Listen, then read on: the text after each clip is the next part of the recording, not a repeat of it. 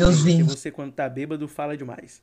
Então, boa noite, bom dia, boa tarde, boa noite a você que está ouvindo esse podcast agora. Vai começar mais um episódio do Franklin Talks Podcast. E hoje nós vamos entrevistar um cara que é muito foda. É um cara que é pica pra caralho. Eu admiro muito o trabalho e a literatura dele. Então, desde já, obrigado a todos vocês pela audiência. Vocês estão sendo muito generosos comigo uh, desde os primeiros episódios. Estamos aí com uma boa meta de ouvintes e eu sou grato a todos vocês. Uh, hoje eu vou estar aqui com meu amigo Igor Mukovski e nós vamos conversar ah. com um, um, um cara que ele é uma lenda. Ele é um mito, ele é um deus, ele é um monstro, ele é uma besta enjaulada com ódio. Né? Nós estamos aqui com Brendel Godoy, do arroba Metafísica Poética. Seja bem-vindo, meu querido. Né? E... Obrigado, meu amigo, obrigado pelas palavras, mas eu acho assim, está muito equivocado, quem dera se eu fosse metade disso tudo, e se eu for, eu fracassei em tudo isso, mas valeu. É um prazer estar aqui falando para a sua audiência, trocando ideia com vocês aí.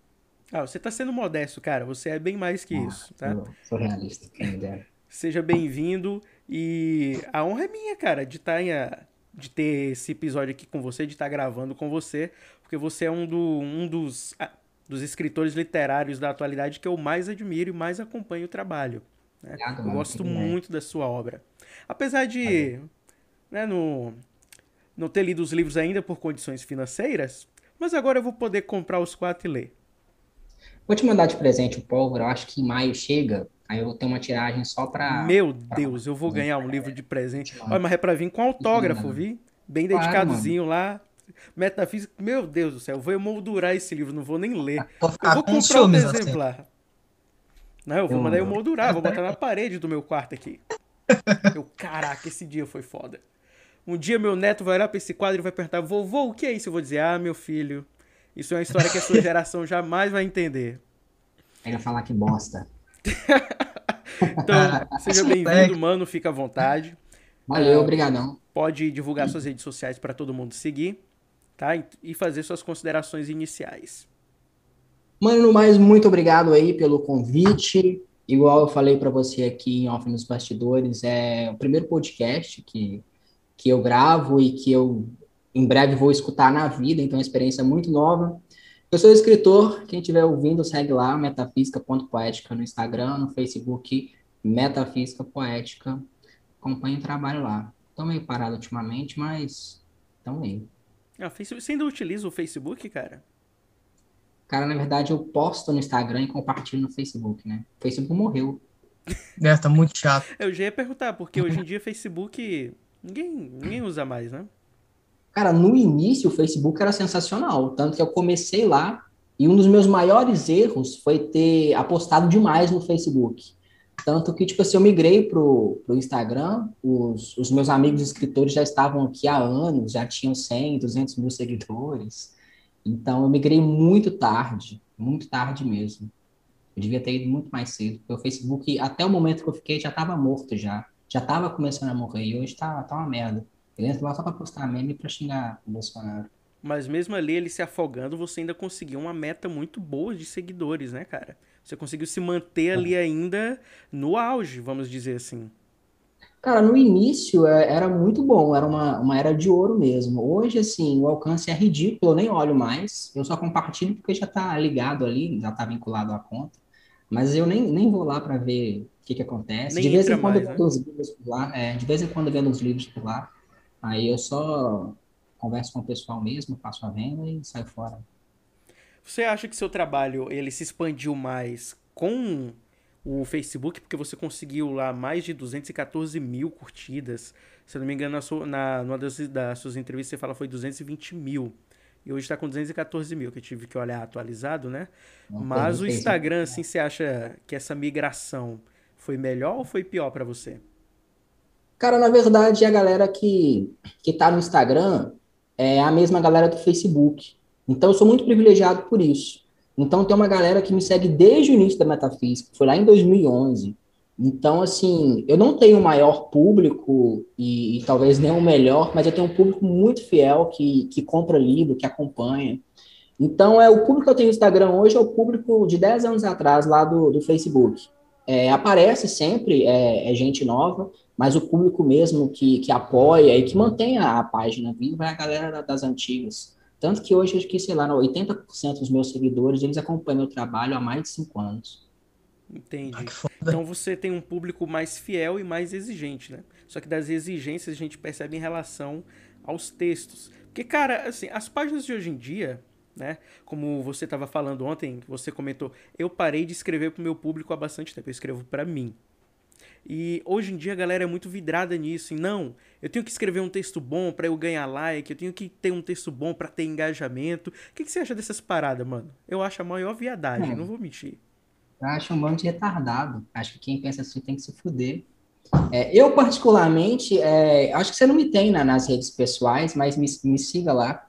Há muitos anos eu já venho falando dessa galera de, de autoajuda, Cara, não tem nada contra, cada um faz o que quiser, mas eu não consumo e, assim, é, é uma parada que não me apetece, sabe? Eu, eu pelo menos, é... cara, eu podia ter um milhão de seguidores. Eu tenho amigos que já foram a Fátima Bernardes, sabe? Mas eu, desde o início, a minha bandeira sempre foi não me vender. Não escrever coisa retardada, tipo, moça, seu dia tá lindo, você vai superar o amor da sua vida. Você... Não, sabe? Eu sempre tentei fazer um, um, negócio meio íntimo. Tanto que eu não escrevo para ninguém, mano. Tipo assim, até os meus livros, cara, eles são completamente egoístas. Eu escrevo sobre. Eu escrevo para mim. Então, quando eu abro a metafísica e eu posto um texto, eu escrevo qualquer coisa, eu não penso que eu tenho que melhorar o dia de alguém. Eu penso que eu tenho que melhorar o meu dia. Então, eu escrevo para mim. Eu escrevo assim, para me agradar e para me ajudar. Cara, é maravilhoso as pessoas se identificarem com o meu trampo, com o meu tra... Cara, eu sou de criança. É, desde criança eu sempre quis ser escritor, mas é, eu nunca escrevi uma linha assim para melhorar o dia de alguém ou então para melhorar a vida de alguém. É sempre sobre mim, sempre sobre as minhas paradas, as coisas que eu acredito, o que eu vivo assim. Então eu nunca abri e falei, não, hoje eu vou escrever a porra de um texto aqui para ajudar as meninas de 17 anos que estão sofrendo por amor. Não. Hoje você vai superar o seu ex. Ah, é, não, cara, isso aí eu também. Precisando. Acho que nós três que estamos aqui se identificam com isso, né? Eu não gosto muito dessas paradas de, sei lá, meio.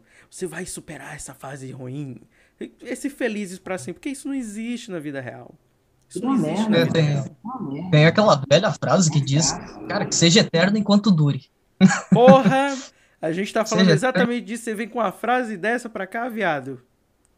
Ué, seja eterno enquanto dura, cara. Eu sou o cara das frases, tu me conhece. Ah, não, que isso. Deixa eu tomar uma água aqui. Aí tá calor mas... também, cara? Em relação... Aqui tá calor, cara. Teresina é quente pra caralho, velho. se, você, se você quer um, uma dica para ver, aqui tem lugares ótimos para você visitar é, Parnaíba, Sete Cidades, São Raimundo Nonato é um ótimo lugar para você visitar também, tem outros pontos turísticos, mas, mano, não vem no BR Obró, velho. Não Ô, vem, mano, já, não vem no BR Obró. BR Obró aqui no Piauí, em Teresina, é, é horrível.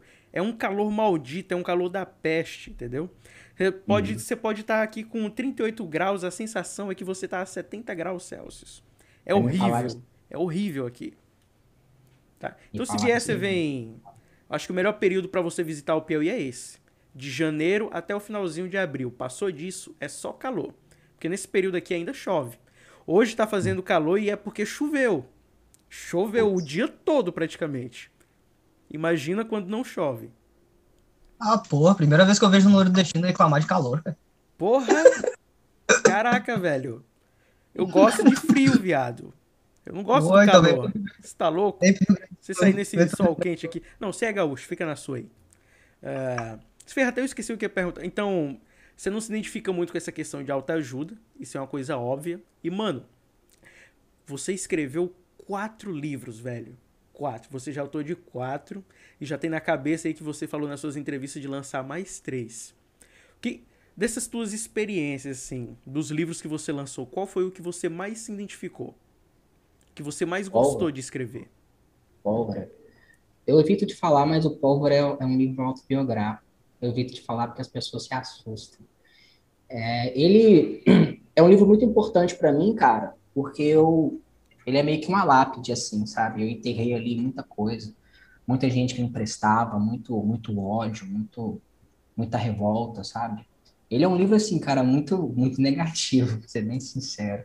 Eu mesmo, hoje, eu nem leio, que é um livro meio pesado, sabe? Mas é o livro que mais vendeu e o livro que, que eu mais curti, assim, de, de escrever, porque foi, mano, uma descarga, sabe? Espiritual, emocional, afetiva e tal. Então eu curti muito ter escrito esse livro. E, e, e assim, eu demorei cinco anos para escrever, sabe? Então ele é a, é a, junção de textos que eu escrevi em meia década. Aí eu fui, peguei, juntei tudo e publiquei. Você descarregou geral, então, de tudo que você viveu desses cinco anos. Sim, sim. Aí é, é interessante porque ali eu, tem textos que eu escrevi, eu tinha 17 anos, que eu tinha 18. E, então dá para ver assim é, a evolução da maturidade, às vezes a, a inversão, a, ao invés de, de amadurecer, eu fiquei mais idiota. Então, é um livro assim que eu particularmente gosto. Hoje eu não leio, acho que eu nem tenho ele aqui, mas é, é um livro que, que me acrescentou muito enquanto escritor. É, é bem bacana ter escrito ele. Você Já escreveu algum livro à mão? Oi? Fiquei curioso. Fiquei curioso. Já escreveu algum livro à mão? Não, não. À mão? Eu terminei esse daqui hoje. É a mão, sei? Aham, uhum, toda lá. Deixa eu ampliar Mostra aí, aqui, mostra aí. Caderninho no ensino médio. Não, mostra os aí. textos, viado.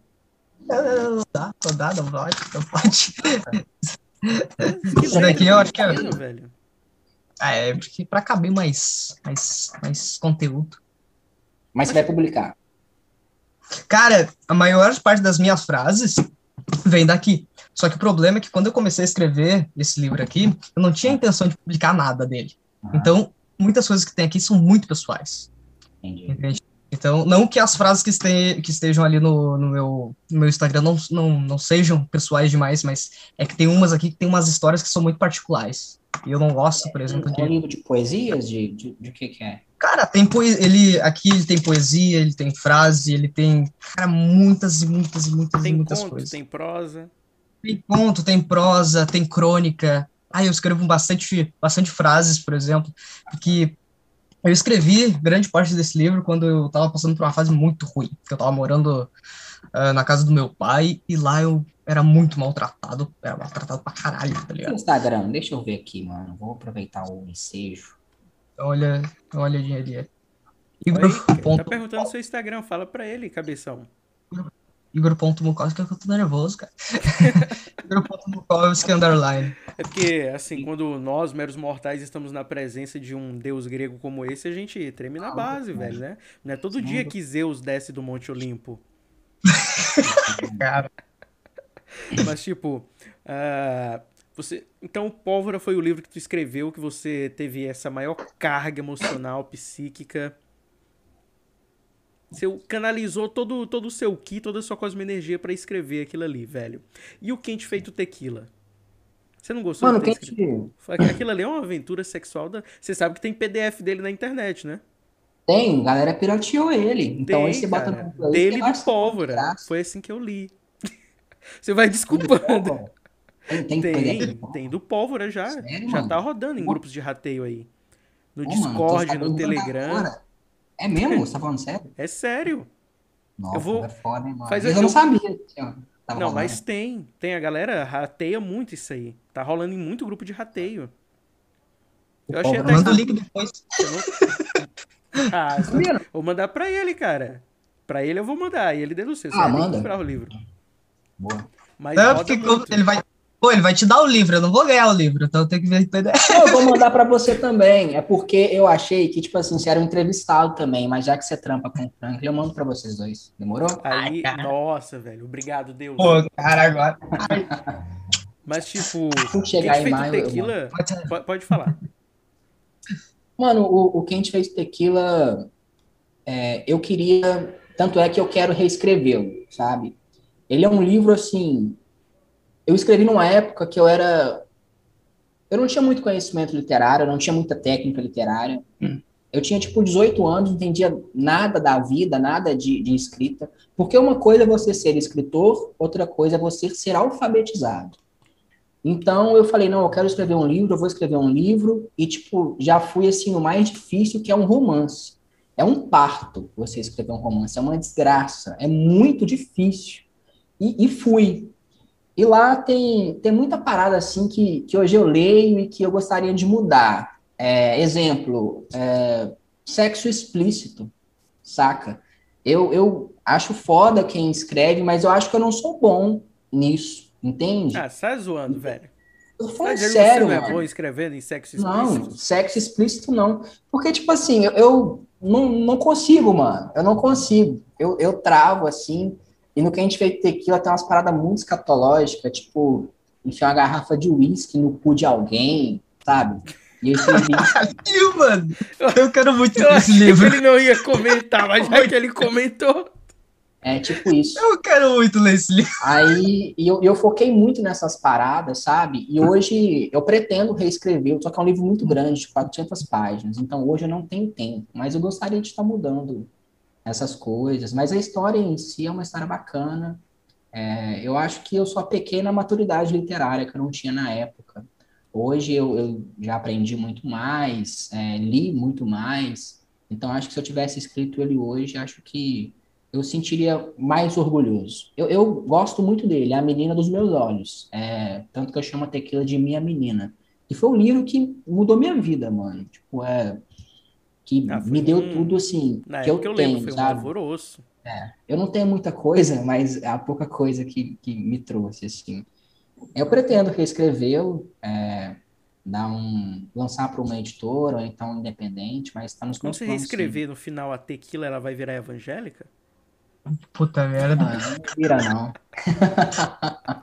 É Não foda. vira não. Aí perde a magia. Não, é só pra fazer a piada que ele falou, não, mais maduro e tal. Porque quando a gente é jovem, cara, a gente quer escrever dessa, de- dessas paradas mesmo, entendeu? De aventura. Guilherme Zen, se você estiver ouvindo isso, eu espero que você não coma sua tia de novo, mas se você tiver oportunidade, coma. Que aí um dia ele vai poder escrever sobre isso, entendeu? Ele já escreve sobre isso.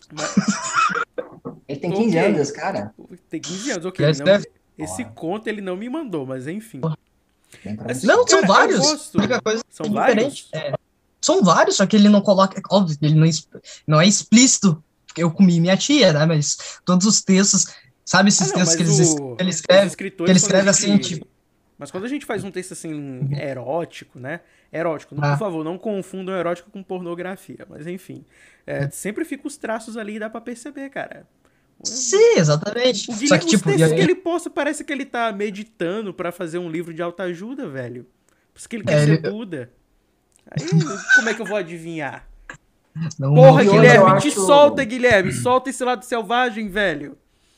Eu acho difícil encontrar um- uma literatura erótica de qualidade, porque eu tenho um pouco de trauma, porque todas que eu tentei ler, tipo assim, aí eu estava excitado ao, ao ponto de chegar ao clímax e tirei o meu membro e inseri em sua vagina. Ah, para, né, mano? Ah, Quem perde que- o tesão, né, velho? E tirei o meu membro. Meu me... Que membro, cara? A perna. Não, pior é quando. Tirei É, e mexi, né? É, em outras palavras. eu acho que o mais foda de escrever, cara, por exemplo, eu, eu escrevo, eu tenho alguns contos eróticos que eu escrevi. A parte mais, mais difícil é colocar as, a- as características sem exagerar demais e sem parecer que tu é um virgem escrevendo conto erótico, tá ligado?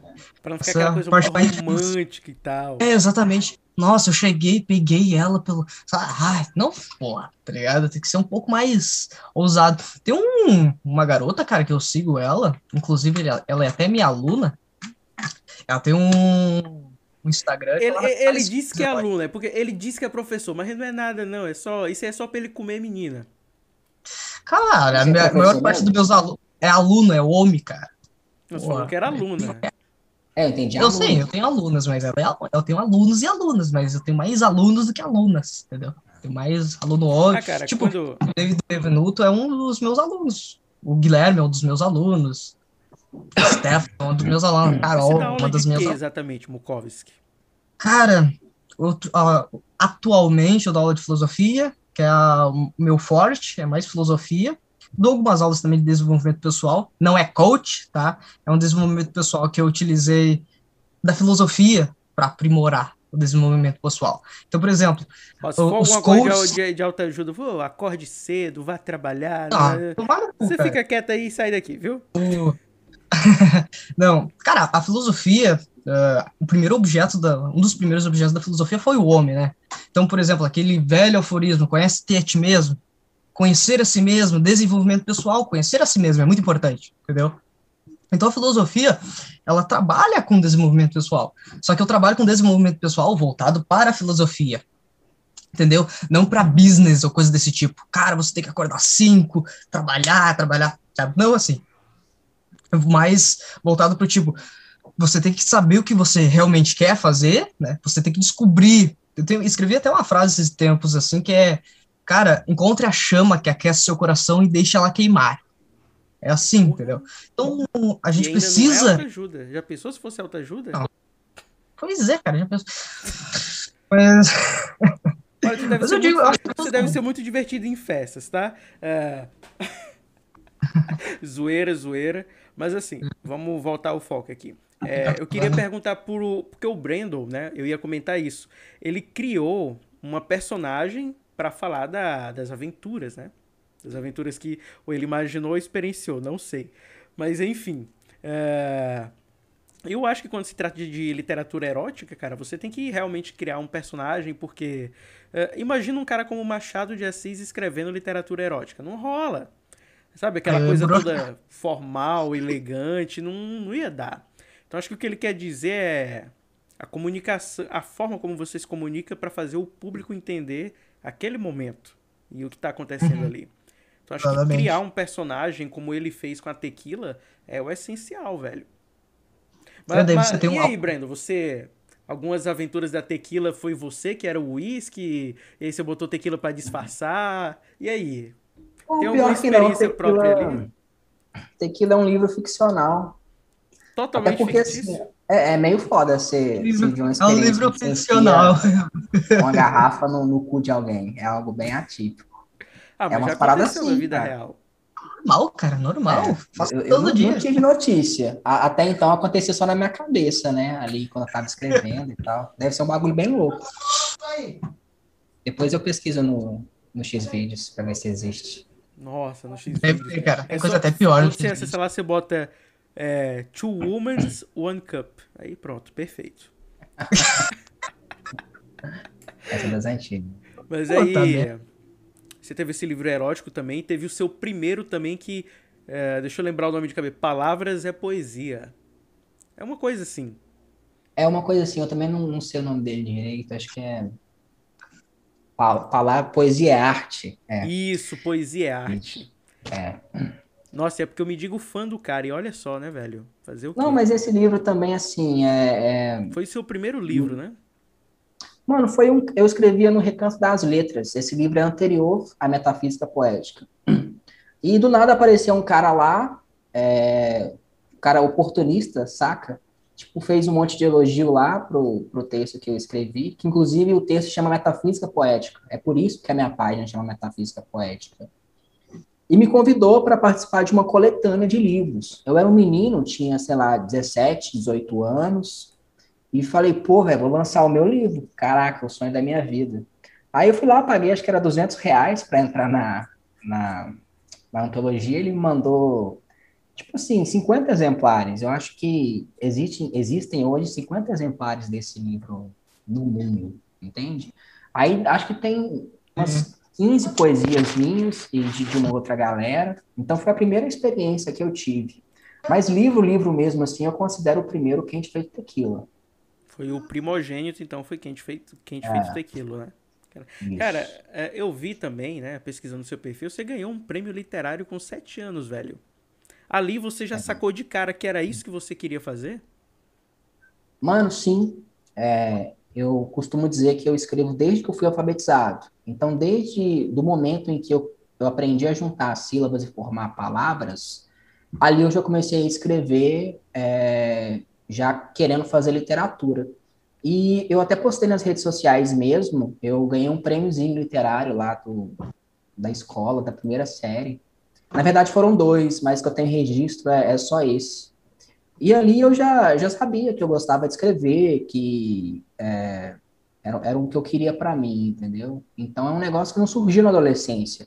Tipo, ah, eu vou ter um diário aqui, vou escrever umas paradas, uns desabafos. Então eu tenho a literatura para mim desde a infância, desde a primeira infância, desde quando eu fui alfabetizado mesmo. Então é uma parada que me acompanha desde que eu me entendo por gente. Quais são os escritores, os autores que, em que você mais se inspira? Cara, é, em primeiro lugar, Manuel de Barros. Em segundo, uh, Rubem Fonseca. Em terceiro, Clarice Lispector. Acho que são os três, assim, que eu... Ah, velha. Amo mais... essa mulher. Clarice? Clarice. Uma das é, minhas favoritas. Foda demais. Violentíssima. Ela é a São esses três. brasileira, praticamente. É. Todo mundo acha que eu gosto do Bukowski, realmente gosto, mas não é um cara é, que eu me espelhei, que me inspira a escrever, sabe? Acho foda, mas me, me inspirar assim de forma direta, não. Cara, eu, eu li seus textos, eu nunca achei parecido com Bukowski, não vou mentir. Eu achava mais uma coisa assim, mais. Porque o Bukowski ele tem uma, uma literatura muito marginal, né? É, uhum. Muito vulgar. O teu sempre tinha um tom assim mais é, elegante. Era melancólico. Isso, era melancólico, mas era elegante, entendeu? Não era Obrigado. aquela coisa, ah, fui lá e meti na buceta dela e ela era uma prostituta e eu era um alcoólatra e pá. Não, é. cara. É uma coisa assim mais poética, entendeu? Mais um, mais um enredo mais bonitinho. Isso, é um O Klaus que fala. O Klaus que, ah, eu cheguei na, na rua 8, encontrei a puta, ela falou, bora, e eu, bora. E bora. deu, e tá ligado? Bora? Só putíssimo. É. Bora. A, a, minha literatura, cara, ela, ela se resume em um verso de música do Raul Seixas, que ele diz assim: duas verdades se misturam, a prestação que vai vencer e a alguma coisa do universo. E é isso que eu tento fazer. Eu tento juntar o coloquialismo com a filosofia existencialista. Então, os meus personagens são personagens trabalhadores braçais, é, mães solteiras. Eu, eu, eu tento unir o ambiente coloquial em, em, um pano de fundo completamente. Eu tento ser profundo naquilo que eu escrevo. Então, os meus personagens são agiotas, mas eles têm reflexões absurdas sobre a existência humana, sobre, enfim, sobre a vida em si. Então, eu tento juntar, até pelo fato de eu ser advogado também. Então, eu tento puxar algo do, do, do mundo jurídico e tento colocar tudo ali nessa panela aí, vira o que é. Tem uma crítica social por trás do, dos seus pensamentos, das suas frases também? Dos seus textos? Nem sempre. É bem pouco, bem pouco. É Acho raro, é. então. É raro. É no abismo de carne e osso tem, mas no meio de regra não. Eu pergunto isso porque hoje em dia muitos escritores estão utilizando a crítica social como uma bandeira para escrever os seus textos. Eu preferi fazer essa pergunta e escolhi para saber se realmente tinha. Né? Então não tem nenhuma crítica social, é só algo mais existencialista do personagem em si mesmo. Isso, isso. É, eu acho muito foda literatura com, com esse cunho, não vou dizer político, mas crítico no, no ponto de vista social. Tem uns caras foda. É, é que eu esqueci o nome, tá no Instagram. Cara, mas foda. vocês são fodas, hein? Ele tá falando de vocês. É. é no, no Abismo de Carne e Osso, eu, eu escrevi uns contos é, com esse viés, mas via de regra não. Via de regra é um, um mergulho que eu tenho dentro de mim, cara. Os meus textos, eles. É, alguma coisa de mim eles têm, sempre. Então eu não escrevo ficção, eu escrevo autoficção, que é a mistura de autobiografia com a ficção. Então todos os meus textos têm alguma parada ali que é real, que eu vivi, nem que seja assim, cara, 10%, sabe? Entendi. Como é que você explica a, sua, a tua conexão com a, com a literatura? Você falou numa entrevista que é sobrenatural. O que seria esse sobrenatural? Mano, eu acho que a minha missão de vida, eu tô aqui é para escrever, saca? Isso é uma certeza que eu sempre tive. É, é, é, real mesmo. No momento em que eu, eu, eu percebi que eu estava lendo e escrevendo, é, alguma coisa ali acendeu em mim. Então, literatura para mim, mano, não é para comer mulher, não é para ganhar dinheiro, não é para ter fama, é realmente um legado, cara. Para mim, eu até arrepio de falar, saca? Então, se eu não tivesse a metafísica, eu estava escrevendo. Se eu tivesse um seguidor, eu estava escrevendo. Se ninguém me lê, se ninguém lê porra nenhuma, se ninguém comprar meus livros, eu estou escrevendo, porque, assim, é a, é a chama da minha vida. Eu sou advogado hoje para pagar as minhas contas, mas o grande amor da minha vida é a literatura. Eu vivo por ela e, e, doar a vida por ela. É a única que nunca me abandonou, que está comigo desde o início. Já tive várias namoradas, já perdi amigos. Um dia os meus pais vão morrer, e a única certeza que eu tenho é que eu também vou morrer e que lá, no momento da minha morte, a literatura vai estar junto comigo. Então o trabalho é sua esposa, mas a literatura é sua amante. Exatamente. Ou Caraca, o contrário. Velho. Esse cara é muito ele... foda, assim... Igor. Eu quero ser que nem ele quando eu crescer, velho. Ai, ai. Eu só tenho 1,65, isso nunca vai ser possível, cara. Não posso crescer mais. Eu também tenho 1,65. Olha, tu é do cara. tamanho do cara, velho. Eu Pô, nem cara, sei qual é a minha altura, velho. Cara. Uma mas... pergunta. Pode fazer. Fica à vontade. Você tá tão calado hoje que foi que houve. O gato não, é porque eu, eu, tô, tô prestando, eu tô prestando atenção na história dele, porque ele falando assim da literatura, me fez lembrar bastante quando eu também comecei a escrever, porque eu comecei bem novinho também, como eu já falei, né? Comecei ali com oito anos, mais ou menos, que é onde eu me lembro, que foi quando eu escrevi minhas primeiras historinhas, eu até já falei que era sobre um fantasminha. Esse meu primeiro contato com a literatura foi muito legal, porque é como se a gente saísse um, durante um, tem, um tempo do nosso mundo, né? E criasse algo novo, algo, um novo universo. Eu acho um isso muito interessante. Um espaço nosso, né, cara? Um espaço nosso. E a gente ali pode, pode, a gente pode ser o que a gente quiser, entende? Se a gente quiser, por exemplo, ser um super-herói, a gente escreve um bagulho sobre isso. Mas se a gente quiser, por exemplo, uh, ter uma vida mais como é que eu posso dizer, mais ousada, por exemplo, inspirada em Charles Bukowski, como eu tenho, eu tenho bastante inspirações com ele, sabe, a gente pode, a gente é livre para fazer, a literatura nos possibilita essa liberdade de sermos qualquer coisa, né, dentro da literatura, a gente pode fazer o que a gente quiser ali, entende? mas uma coisa que eu achei muito legal que ele falou que era essa autoficção, né, que é uma mistura da, da autobiografia com ficção, porque eu também faço muito isso, então eu acabei me identificando bastante, porque o que que eu faço? Por exemplo, quando a gente, todo mundo tem uma história da, vai ter uma história legal na vida, né? Uma história, um momento que aconteceu. Só que e se a gente pudesse, a literatura nos possibilita deixar esse momento mais foda ainda, tá ligado? Porque a gente pode agora, se a gente for descrever ele, a gente pode contar ele de uma forma diferente, a gente pode exagerá-lo, entende? Então eu acho isso muito interessante, quando ele falou dessa autoficção, né? Eu não, é, Faz sentido porque assim, o escritor, ele escreve não só para expressar o, o, que ele tá pensando, o que ele, tem, o que ele tá sentindo, mas acho que ele que ou ele das duas uma, ou ele quer mudar a realidade para que ele possa viver aquilo daquela maneira, se adaptar àquilo, ou criar a própria realidade dele com base naquilo. Né? Sim. Pelo menos, por exemplo, eu, eu gosto de escrever contos.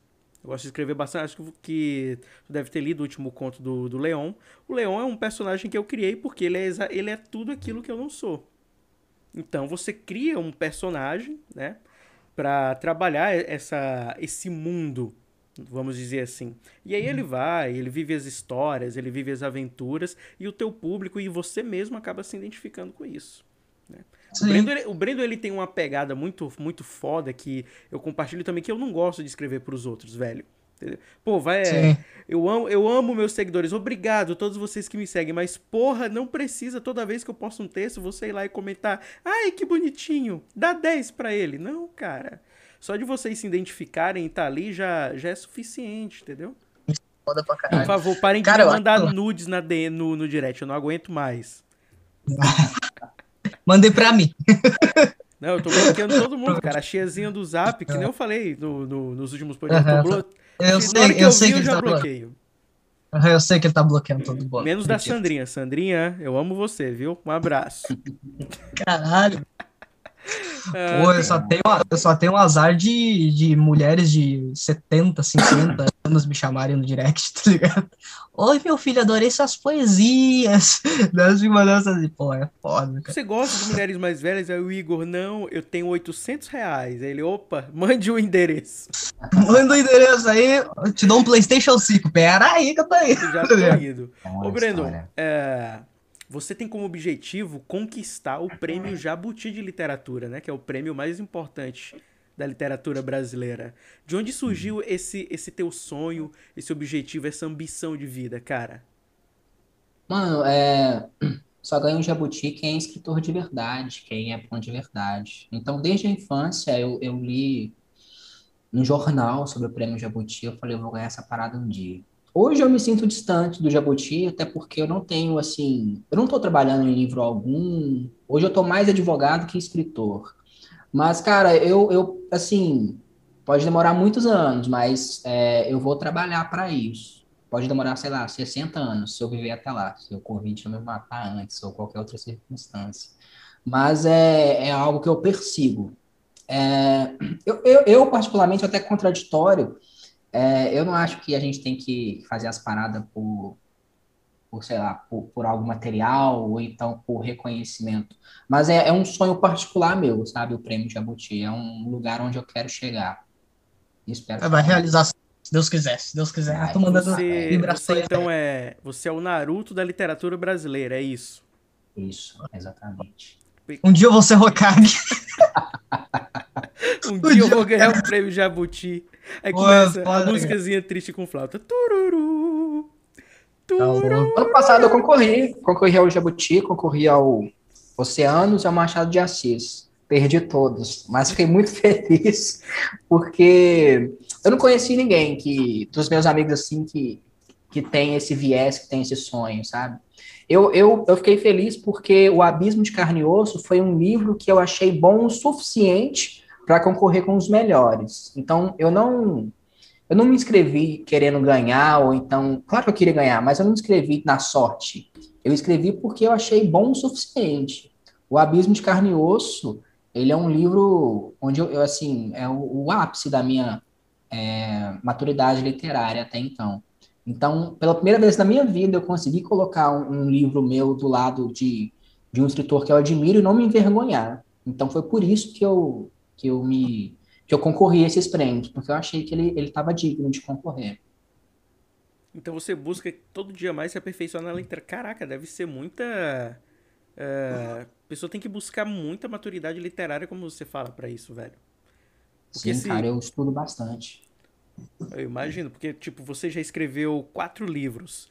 Desses quatro livros, só um você achou que teve ali o mínimo de chance para competir com os grandes, velho. Caraca, eu tô dizendo que esse cara é um deus, velho. Imagina, uh, imagina como é que nós, réis mortais, vamos, vamos nos virar. Deixa eu te fazer uma pergunta, saindo um pouco mais desse viés informal. Mano, mas você já comeu alguém por causa dos seus textos? Por causa de, de texto? É, tipo, você, você escreveu ah. um texto muito foda ali e tal, aí chegou uma seguidora, pô, muito bom esse seu texto, quero te dar, e aí? Já, já tive relacionamento, assim, com, com leitora, já. Então, foi bom, foi ruim? Já. Assim, olha, hoje eu, eu, Inclusive, a minha namorada vai, vai ouvir isso, eu a amo, eu, eu, ela é o amor da minha vida. Mas o meu passado, eu não tenho culpa, eu não a conhecia, né? Mas é, assim, até devolvo a pergunta, que você há de concordar comigo, que o escritor, cara, principalmente nessa, nessa linha que a gente escreve, enfim, ele, é, ele tem uma sede muito grande. Então, assim, o que eu já recebi de nudes na minha vida, mano, velho, não cabe, sabe? Então, assim, eu, eu já tive vários é, é, amores repentinos, breves, então isso acontece, sabe? É, então faz parte da vida do escritor. Faz sabe? Nudes, ser assediado. É. Então, eu acho. Eu tenho uma teoria, dinheiro, cara, que eu acho que é porque os escritores, né, pelo fato do, do, do cara escrever, as pessoas sempre é, acabam vinculando isso a uma carreira intelectual, sabe? Às vezes o cara escreve por prazer, mas as pessoas acham que o cara tá escrevendo porque, não, todo escritor é muito inteligente. Acho que as pessoas têm muito isso na, na mente, né? Tem, cara, tem muitas garotas que gostam de caras inteligentes, né? Eu acho interessante, eu tenho é, essa teoria. antigamente, cara. O nerd de hoje é o cara rico de amanhã. Entendeu? É, pai. E, e, tipo. Mas... Pô, era muito zoado na escola, mas hoje. Só, só pontuando que hoje eu não recebo mais nudes, eu não converso mais com leitoras. Eu sou tão somente da minha namorada. Qual, qual o nome da sua namorada? Chama Gisele. Gisele, um abraço para você. Você tem um homem fiel em mãos, ó. Valoriza, tá difícil, hein? Só fiel. Mas. eu, eu, eu, acredito que seja. Mas, mas é assim, cara. Uh, eu acredito que essa fatia de, dessas pessoas que, como você falou, Mukovski, que. Mukovski não, Igor. Que que se atraem pelos escritores é porque, tipo, a maioria dos caras com que elas se envolveram eram escrotos. É, pelo, pelo menos, né, as mulheres que vêm fazer da minha DM uma sessão de terapia, é o que eu percebo. Pô, essa daqui só se envolveu com, com, com um cara que não presta, entendeu? Sim, é, é só ficar imaginando, né? Tipo, eu, fico, eu fico pensando o que é que dá na cabeça de uma mulher para se submeter a uma relação em que ela não é feliz em absolutamente nada. Ela não tá, ela não, não é feliz emocionalmente, psicologicamente, espiritualmente, sexualmente e continua com o cara. Porra, filha, você merece se fuder se você é assim. Tá? Continua sendo pisada aí. Você tem que sei lá, mexe teus ossos aí, acorda pra vida. Pô, esse cara é insuficiente pra mim, manda ele se ferrar. Acredito que isso seja pela carência, cara. Por mais que a ah, pessoa, ah, também, por exemplo, né? ela esteja com, uma, com alguém que ela que não faz bem para ela, ela ainda sente, ela ainda pensa, né, que se ela estiver sozinha vai ser pior do que estar com ele, entendeu? Ou com ela também.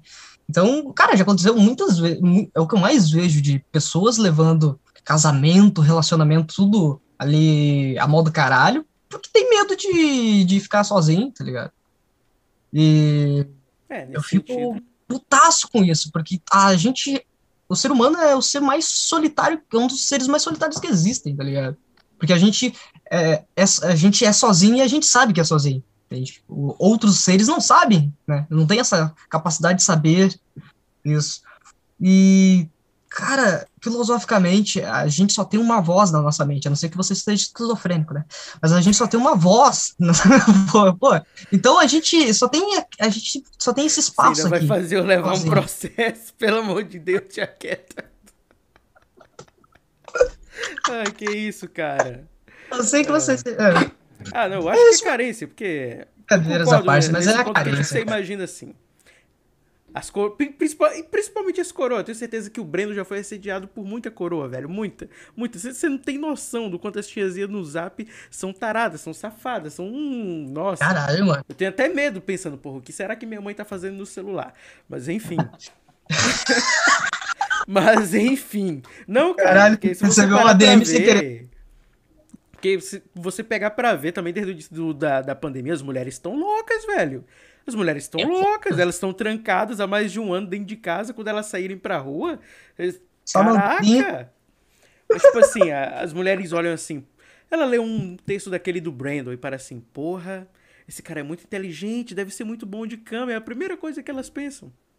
Certeza é, que, que, ele já... Olha o sorrisinho dele ali, olha o sorriso dele. Certeza que ele passou por isso. Certeza que ele passou por isso, cara. Todo escritor passa por isso. Tá? Fernando, eu sei que você vai estar tá ouvindo, você tá namorando agora, mas eu sei que você passou por isso, hein? Eu tô ligado que você andou né, tendo uns contatos com umas seguidorazinhas aí. Ô, Brandon, é, você falou que teu objetivo é ganhar o prêmio Jabuti, né? Que é o maior prêmio da literatura. Cara, mas e até lá, velho? E enquanto você não ganha, o que, que você tá fazendo? Você já tá namorando, tá trabalhando, é casamento, vai continuar na literatura? Como é que tá o seu coraçãozinho de escritor aí? Tá mais pra tequila ou tá mais pra whisky? Cara, tá, tá feliz, tá, tá bacana. É, a minha namorada hoje é a pessoa mais, mais sensacional que eu já conheci. E o coração tá feliz. Mas no mais, cara, até lá eu vou continuar escrevendo, eu vou continuar com a metafísica. Agora eu mudei um pouco o, a maneira como, como eu lido lá as postagens, tá algo mais artesanal e tudo é, mais. Ficou muito bonito, cara. Tá muito bonito Valeu. mesmo. Parabéns. É, tô fazendo dessa forma porque, como a minha poesia sempre foi minha e para mim, e o fato de eu estar tá fazendo com as minhas próprias mãos, isso só chancela ainda mais esse sentimento de pertencimento.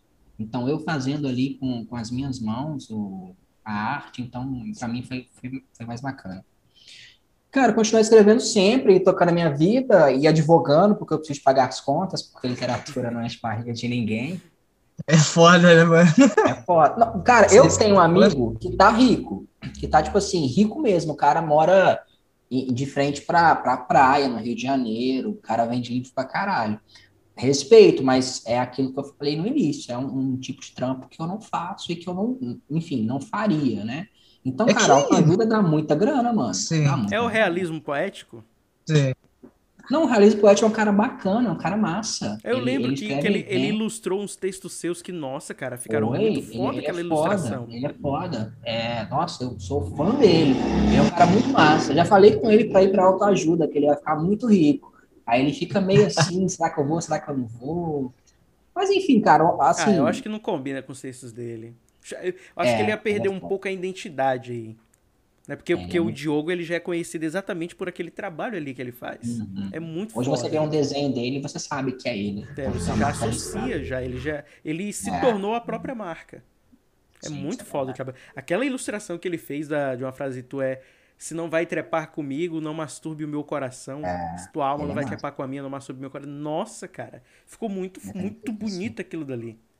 É muito massa. Você conhece ele? Não, não. ai- Ainda não tive o prazer, Eu mas vou- acompanho o trabalho dele. Eu gosto Vou bastante apresentar do você, quem sabe ele não vem trocar uma ideia com você. Cara, gente boa demais. Puta que demais. pariu, velho. Tu vai, vai fazer eu ter um infarto aqui hoje, cara. Não é possível. Eu vou Vou morrer falar de com ele. Ele vai escutar esse podcast, vou mandar pra ele. Aí eu coloco Arthur Diogo, um abraço pra você, meu querido.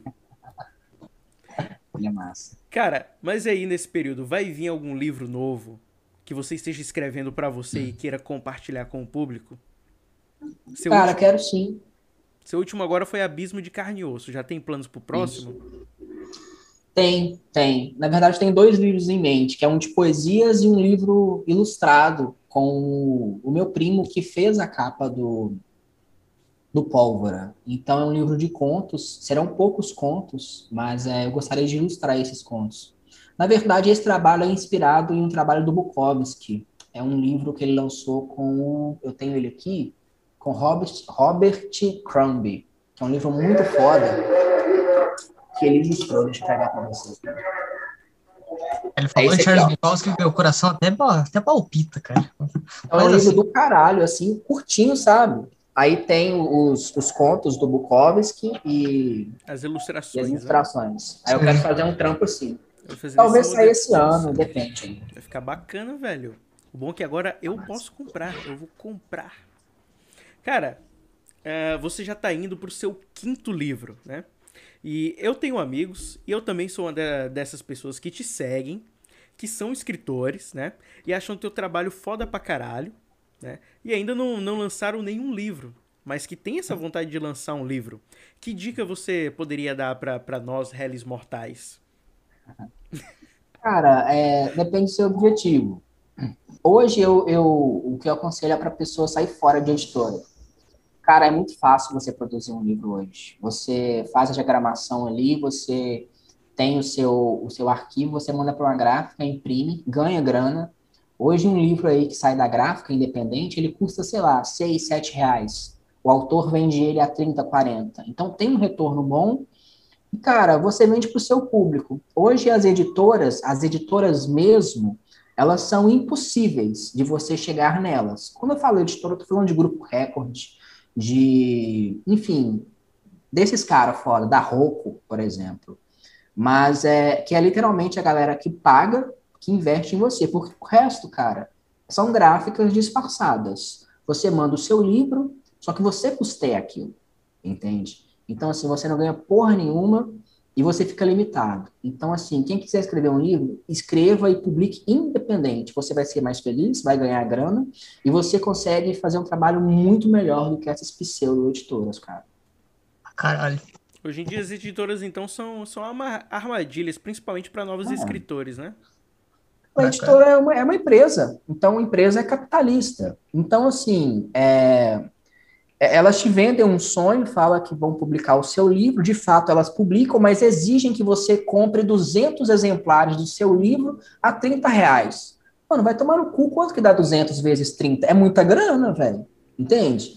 Então, assim, você fica frustrado é, de início.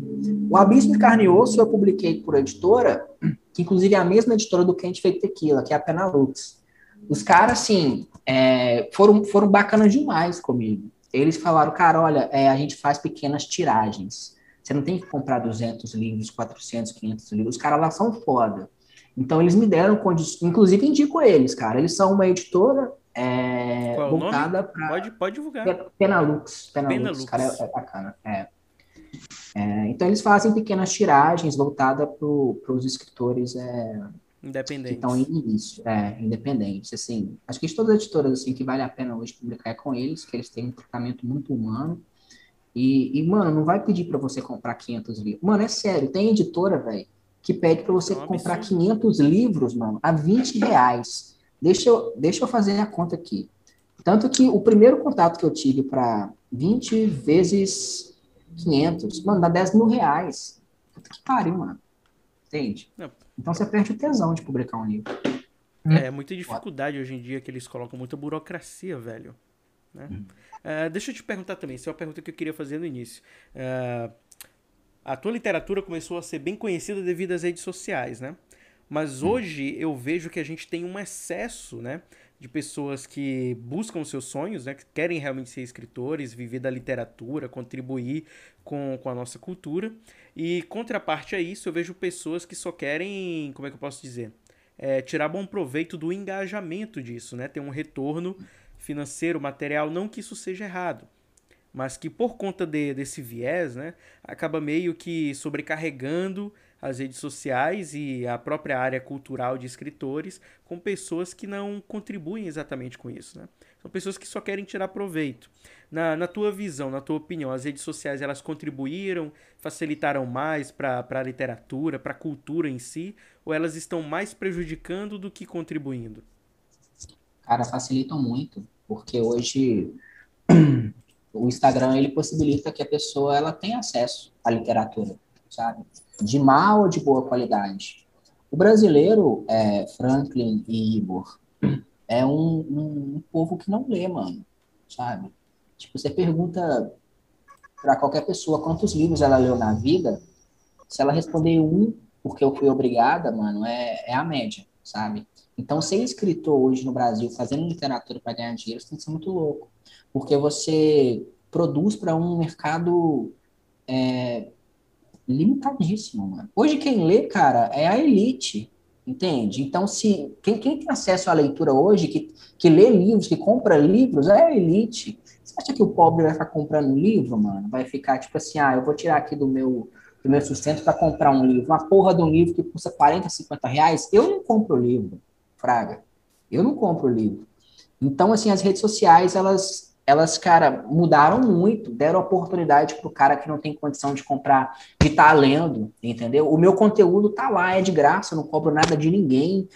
Eu acho que eu já publiquei o pólvora inteiro na Metafísica Poética, entendeu? Se for você pegar lá, o, e você até falou que agora tem, tem PDF, é, nem sabe. Tem de PDF nos grupos. Inclusive, vou é. te mandar o link do grupo que tá rateando. Manda lá depois, eu vou processar esses caras tudo aí. Opa, pegar uma grana. 10%. Pô, cara. Pô, mas ajuda, a rede é. social ajudou sim, tem, tem muita porcaria, mas ela, cara, é uma porta. A pessoa, ela tem acesso a, a, a frases, a textos, a leitura, a cultura. Eu sou completamente apaixonado por isso. É, a cultura mudou a minha vida, o conhecimento mudou a minha vida, a educação mudou a minha vida. Então, eu acho que quanto, quanto mais educação, quanto mais acesso a conhecimento e cultura você tiver, melhor, cara. É, induvidável disso, né? Até para comprovar isso, temos um filósofo aqui. Quer fazer alguma consideração, Igor? Você tá tão Cara, caradinho aí. Foi eu que tô prestando atenção e eu não quero interromper. e, e também sabe quando eu começo a falar, cara, é difícil parar. É, eu, eu me lembro isso nele, né, Breno? Quando ele começa. Mas fala, cara, participe. Acho acho bastante interessante. E fazendo as considerações a essa que tu falou, né? Cara, eu, eu me lembro quando eu recebi meu primeiro salário, cara. Recebi 600 reais, cara. Fui lá na livraria que tinha no shopping, comprei 130 reais em livros.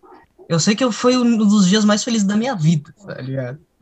E eu acho, como ele mesmo estava falando, cara, que o brasileiro não tem esse costume de ler, eu acho que porque o brasileiro, cara, desde, por exemplo, desde a escola, o brasileiro é ensinado a não gostar de literatura, tá ligado? Porque o cara tem 13 anos, qual é o primeiro livro que o cara dá lá? Le leitura obrigatória, vão lá e te dão Dom Casmurro. Não desdenhando o livro, né, mas com 13 anos, tu acha que tu vai estar tá afim de ler Dom Casmurro, tá ligado? Raríssimas exceções de que vai ter um adolescente que vai querer ler, entende? Então, por mais, eu, eu acredito que a gente tem que influenciar os adolescentes, né, que estão principalmente na escola, entre a faixa etária de 12 e 13 anos, a lerem o que eles gostam, cara. A gente tem que começar assim, tá ligado? Por exemplo, ah, por mais que a fulana vai ler, sei lá, Harry, Harry Potter, cara, deixa a garota ler Harry Potter, tá ligado? Entende? Porque só dela ter esse hábito de leitura vai facilitar demais a vida dela, entendeu? Então, por exemplo, eu comecei lendo Sherlock Holmes, sabe? Eu adoro Sherlock Holmes, sabe? O Sir Arthur Conan Doyle é um dos, dos escritores que eu mais admiro, sabe? E... Já viu as séries da Netflix? Todas. Todas. É... E... Pode continuar. Cara, eu acho. Sim. Então, por exemplo, o brasileiro, ele é ensinado desde muito novo a não gostar de leitura.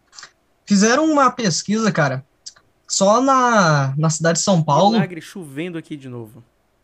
Só na cidade de São Paulo existem mais carros do que na Argentina inteira.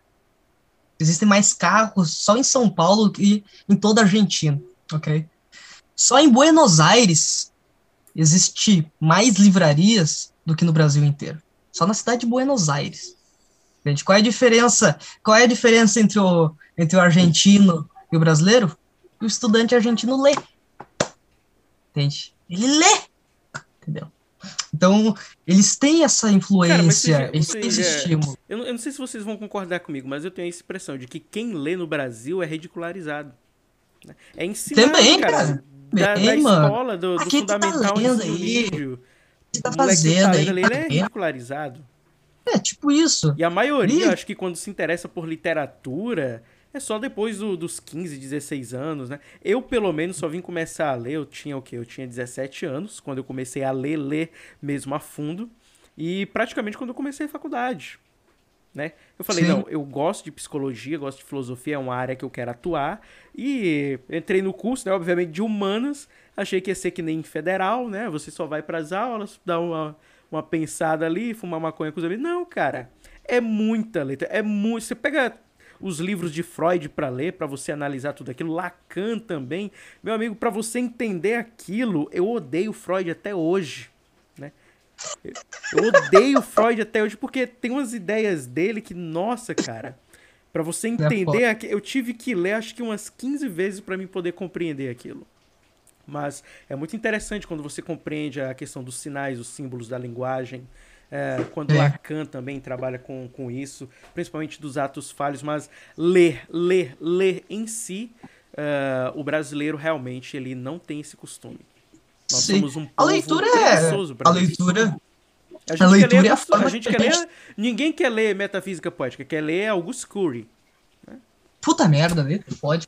Inclusive. Não, o pior foi uma, uma, uma vez que eu tava, eu tava vendo no. Para um stories. Do seu cabeção. Deixa ele falar. Ah, foi mal, foi mal. Não, não tava falando, não. Vai de boa. Você falou, inclusive. Inclusive, eu recomendo, vai ler Augusto Cury mesmo, é melhor que Metafísica. Tá de sacanagem com a minha cara, velho. Eu já fiz foi queimar o livro que eu tinha dele aqui.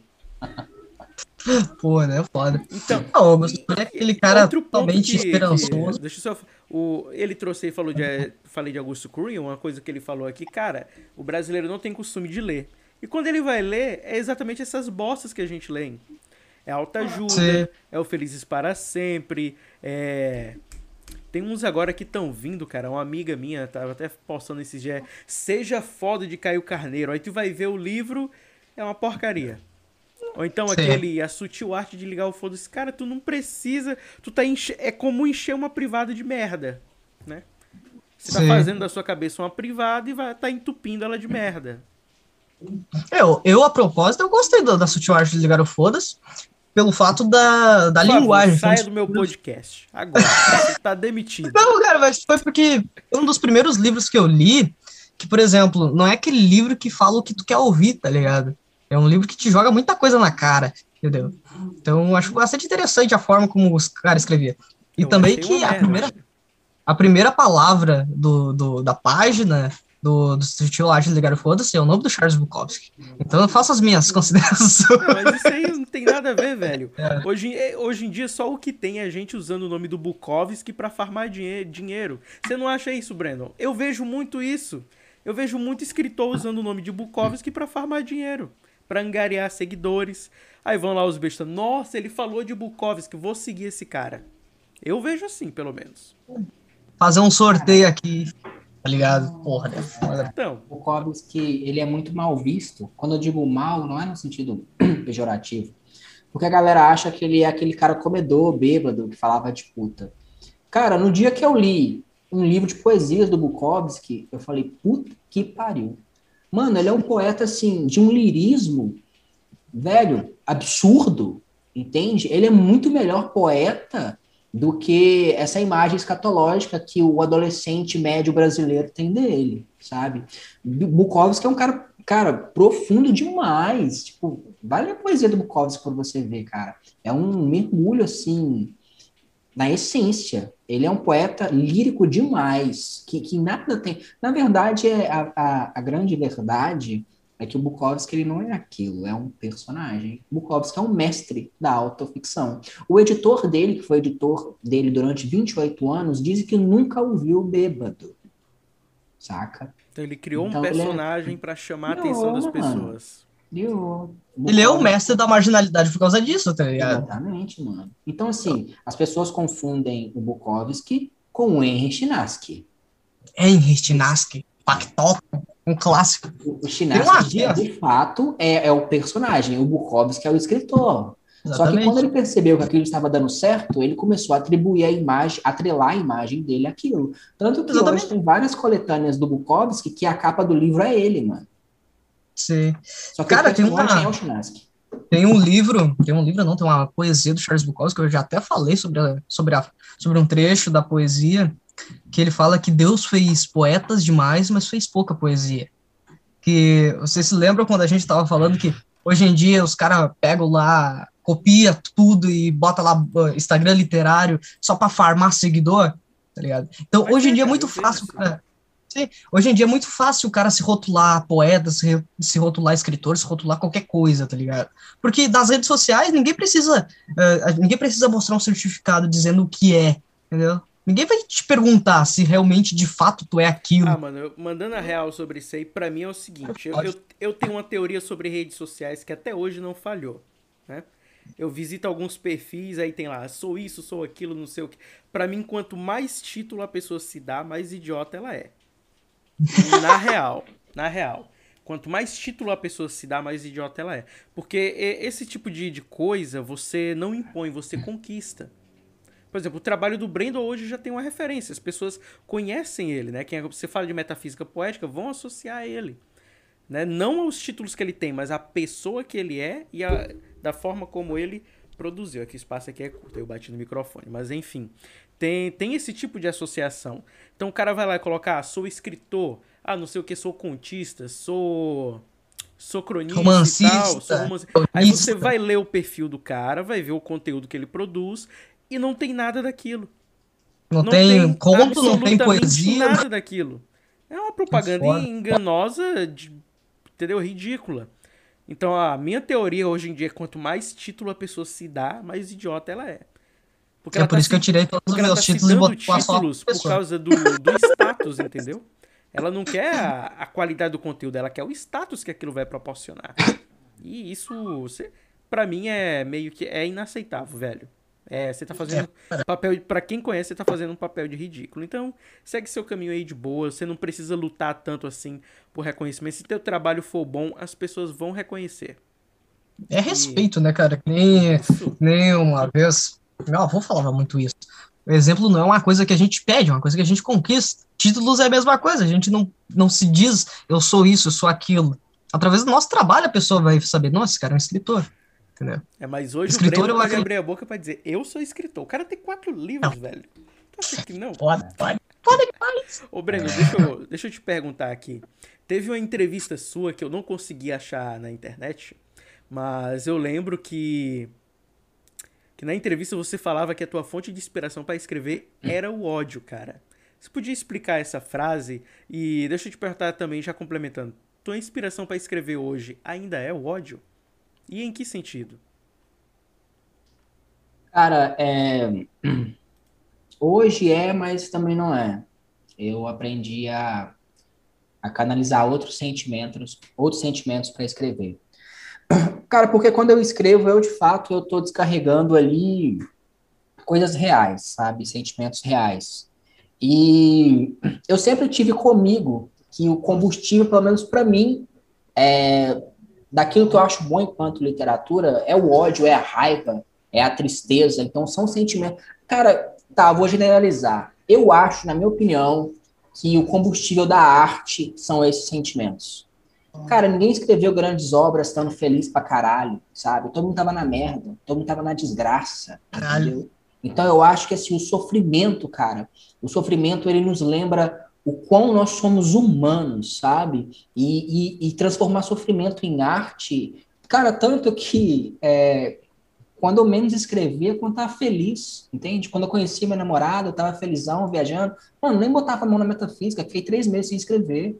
Não que eu seja uma pessoa triste e, enfim, é, com a vida em completa desgraça, mas eu acredito piamente que eu escrevo melhor quando eu consigo sentar e concentrar raiva, fúria, é, raiva do mundo, de, de pessoas e colocar aquilo no papel.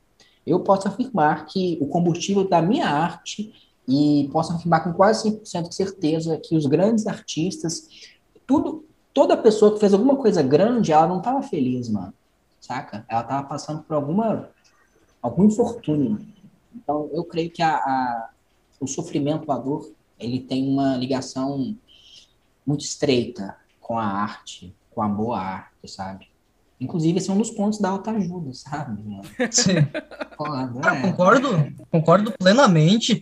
E a gente consegue perceber muito isso, que você falou que os maiores, os maiores escritores, os maiores, não são os caras mais felizes do mundo. Uhum. É só a gente pegar os nossos os séculos passados ali, bem recentes, de 19, 18 ali, a gente tem o que, cara? Os, os caras que são bem fodas. Arthur Schopenhauer, no meu ponto de vista, que eu gosto bastante do cara pô, o fundador do, do, do, pessimismo, tá ligado? Depois tem Friedrich Nietzsche, é um cara foda pra caralho, lunático um pouco, mas é foda pra caralho. Você acha ele cara, lunático? Por que, por que você acha ele lunático? Pela, pelo exagero na literário, por exemplo, na hora que ele for, naquela frase, por exemplo, Deus está morto, sabe? Parece que ele tá fazendo um puta do ataque, tá ligado? Eu acho que esses. Mas eu, eu acredito que isso seja, por exemplo, uma assinatura dele, tá ligado? O exagero, o exagero é, filosófico. Acho que é uma característica dele. E eu gosto bastante dele, tanto que eu, foi um dos primeiros filósofos que eu comecei a estudar. Depois eu, eu li bastante PDF uh, Aforismos para a Sabedoria de Vida. Lá tem um aforismo de Schopenhauer, cara, que eu vou levar pelo resto da minha vida, que diz assim, que vale muito mais o que se é do que o que se tem, né? Então, Arthur Schopenhauer, cara, lá no tempo dele, ele já tinha sacado que uh, a grande a grande sacada da vida não é você ter muitas coisas, é você ser algo, algo de fato, entende? Porque o que a gente vê hoje em dia é muito comum, pô, o fulano tinha de tudo, mas se matou, tá ligado? Ah, o fulano era milionário, era rico, tinha uma família, era... Cara, às vezes o cara tem tudo, mas não é nada, entendeu? E às vezes o cara é tudo e não tem nada, tá ligado? Eu, eu conheço gente que, são, que não tem, que no sentido financeiro, não são pessoas ricas, mas são pessoas muito mais felizes do que pessoas que eu conheço que têm muita grana, tá ligado? Então, eu acredito que eu acredito nessa teoria, né? Vale muito mais o que o que se é do que o que se tem. E tem uma frase também que é de Charles Bukowski que ele diz que quanto mais inteligente uma pessoa é, mais triste ela é, porque quanto mais você sabe mais você tem conhecimento sobre o mundo, mais você. Como é que, como é, que é? Não me lembro sofre, exatamente né? como é que era a frase. Mais você sofre. E eu acredito nisso porque quanto mais conhecimento a gente tem, né, é, que a gente conhece, a gente vai saber sobre o mundo, sobre as pessoas, sobre o comportamento humano, a gente vai descobrindo com, conforme o tempo, adquirindo conhecimento, que o mundo não é aquele mar de rosas que todo mundo diz que é, que a maioria das pessoas ah, dizem que é. A gente descobre ali entre os 16 e 17 anos na, é, na primeira exatamente. quebradura de cara que a gente leva da vida, velho. Na primeira rasteira, na primeira porrada. Mas uma coisa que eu vejo hoje em dia, cara, são pessoas que chegam aos 30 anos adolescentes, tá ligado? Hum. O maluco tem 30, 40 anos e pensa como um, um guri de 15, 14 anos, tá ligado? Ah, eu quero comer todo mundo, tá ligado? É o adolescente que não aproveitou a sua adolescência, e daí o cara quer aproveitar com 40, 30 anos, tá ligado? Você me lembrou uma pessoa da minha família. Não sou eu, tá? Cara, eu acho, eu acho isso ridículo, cara. Tipo, se você tem 30, 40 anos e você deseja ter a mentalidade de 15, você tá desejando ser um retardado mental. Eu falo isso porque eu sou adolescente, eu sei o quão idiota a gente é. Você tem quantos Sabe? anos? Eu tenho 17, Ah, tá. Sabe? Eu, Mas, mas é, Você pensou que ele tinha quantos anos? pô, não sei, um mais de 20. Ele, ele é bem maduro, troca uma ideia assim. É, porra. ele é. Por isso que eu, que eu escolhi. Eu vi ele ali rodando na, na minha TL, né? Eu falei, vou pegar esse cara, é meu. A gente Não nesse, não nesse sentido, viu, seus maldosos? Ô, acho- Franklin, é, eu acho que ele queria me só pegar. Complementando uma parada que pouca gente percebe e talvez seja até surpresa.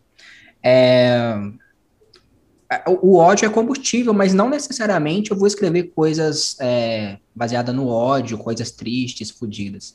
Mas, assim, uma coisa que eu sempre utilizei como referência na minha literatura, por mais que isso pareça contraditório e inimaginável, é o evangelho. Ah, Cristão. não, isso, eu, já ia, eu já ia chegar nesse ponto. Porque. Sempre. Po- Pode falar, mas já já eu falo do texto. É, e tô comentando isso até porque eu percebi que você é cristão. Eu percebi isso. Sim, sim. E então, assim, eu fa- já falei isso para outras pessoas e a galera falou: pô, vai tomar no cu, você tá zoando, mano. Você escreve essas paradas baseadas em evangelho. Mas o meu, os meus textos, eles são, cara, é, contaminados de referências bíblicas. Eu não sou crente nem nada, é, eu sou cristão, mas é. Bicho, é, é- é eu utilizo muito, desde de sempre, sabe? É, o evangelho mesmo, é, como, como referência, e os personagens bíblicos, é um, é um dos elementos que sempre está presente na minha literatura. E de uns tempos para cá eu tenho escrito textos cristãos, cara. Publiquei alguns na metafísica, ninguém entendeu porra nenhuma, ninguém acho que nem viu, porque deve ter sido um bug muito grande na cabeça das pessoas. Mas é, é uma das fontes de, de inspiração para mim também, por mais incrível que isso possa parecer. Cara, eu percebi porque eu acho que foi ano passado. Eu não lembro a data exata, mas eu acho que foi ano passado, ainda durante a pandemia. Ou foi antes disso. Eu tenho que lembrar porque tá relacionado com, com o período do meu namoro também, mas enfim. Você postou uma frase lá, um, um trecho de um conto, na verdade, né? Que o personagem ele se ajoelhava né, e pedia perdão a Deus por todos os pecados, por, por todos os erros que ele tinha cometido. E aí no texto dizia que ele se, depois de orar, né, de joelhos, ele se levantava, colocava um sorriso sarcástico no rosto e voltava a pecar outra vez. Aí eu, eu, eu, eu pensei assim, eu, poxa, esse cara ele tem alguma pegada cristã. Ele deve ter alguma ramificação, alguma ideia assim, mas está associado. E teve até o comentário de uma seguidora que ela criticou essa sua postura, né? Ela falou algo, não sei, ah, você deveria buscar mais a Deus, não sei o que, e você comentou, ó, você deve. É, um- uma coisa nesse sentido assim, eu, não, eu lembro, eu lembro visto o comentário, porque eu sempre acompanhava os comentários dele quando ele respondia a galera. E aí ele respondeu essa seguidora, né, dizendo pra ela que ela deveria se ater somente ao texto e não levar pro lado pessoal. né, porque ele tem a fé dele. É, ele comentou Mano, mais eu, ou menos eu assim. Sou, eu não sei se eu sou você um lembra. cristão de ler a Bíblia. Eu conheço a palavra de Deus, mano. Cara, assim, é, é, é incrível. Eu, eu nunca falei isso publicamente, mas eu sou cristão, sabe? Eu frequento a igreja. Se eu te mostrar a minha Bíblia, eu, eu leio a Bíblia diariamente, ela tá toda marcada. Então, eu, de fato, eu, eu, eu tenho muita fé, a minha relação com Jesus. Inclusive, leia, eu, eu publiquei recentemente um texto que chama Encontro. Nada mais, cara, na metafísica tá cheio de textos assim, das minhas experiências com Jesus. Então eu sou, por mais, por mais assim, as Que coisas que eu escrevo, né? que não transparece, eu sou um cara completamente apaixonado por Cristo, cara. Tipo assim, muito apaixonado, sabe? Eu acho que se fosse mais um pouquinho assim, eu seria esses crente pregador e tal, que chato pra caralho. Mas eu acho que tudo que eu já vivi, eu consigo, enfim, só manter a minha fé. Mas é, eu lembro sim dessa situação com essa com essa seguidora, mas eu sou um cara assim completamente é, rendido ao Evangelho de Cristo, saca? E eu tento sempre é, celebrar isso nos meus textos de alguma forma. Então tá, tá sempre presente ali. Então sempre eu tenho remissões a, a tem um poema acho que é um dos mais conhecidos meus que faz uma remissão a Maria Madalena sobre tem umas paradas assim, sabe? Então eu sempre coloco. Cara, muito. Cê- cê- Pode falar, Igor, desculpa. Tava dizendo. é, essa, essa pegada cristã eu acho muito bacana, cara, porque uma coisa que eu, que eu até disse, se eu não me engano, na, nas entrevistas passadas, que é, cara, você pode ser ateu, você pode não acreditar em Deus, mas você não pode dizer que na Bíblia não tem sabedoria, cara. Isso daí, eu- tá ligado? Caralho. isso o cara não pode admitir, tá ligado? Porque, cara, você pode ser a pessoa mais ignorante do Aí, planeta. Bíblia aí, mano. Se Eu tô você Fraga. Caraca, velho. Eu ainda não tenho, eu ainda não tenho a minha física. Eu tenho duas aqui. Eu acho, eu acho que Eu o dou- Lucas Emanuel vai estar ouvindo isso, né? Que é um amigo Sim. meu que me acompanha na igreja e me deu uma Bíblia de presente. Pois é, Lucas, eu não tenho mais aquela Bíblia, mas enfim, vai dar certo, eu vou comprar uma nova aí. É, os motivos de eu não ter mais essa Bíblia vão ser explicados em um podcast em breve, que eu vou estar gravando o meu testemunho com, com o Lucas e o dele também. A gente passou por umas fases aí bem complicadas. E vocês vão ter a oportunidade de ver o meu testemunho e vocês vão se, vão se impressionar, tenho certeza.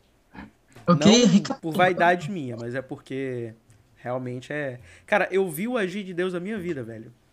Não tem, hoje É em do dia, não tem, não tem como mais uma pessoa chegar pra mim, ah, você tá duvidando de Deus e eu dizer, ah, mano, é Deus me ajudando. Cara, eu vi, eu fiz foi, eu tô vivendo o que ele tá fazendo na minha vida hoje.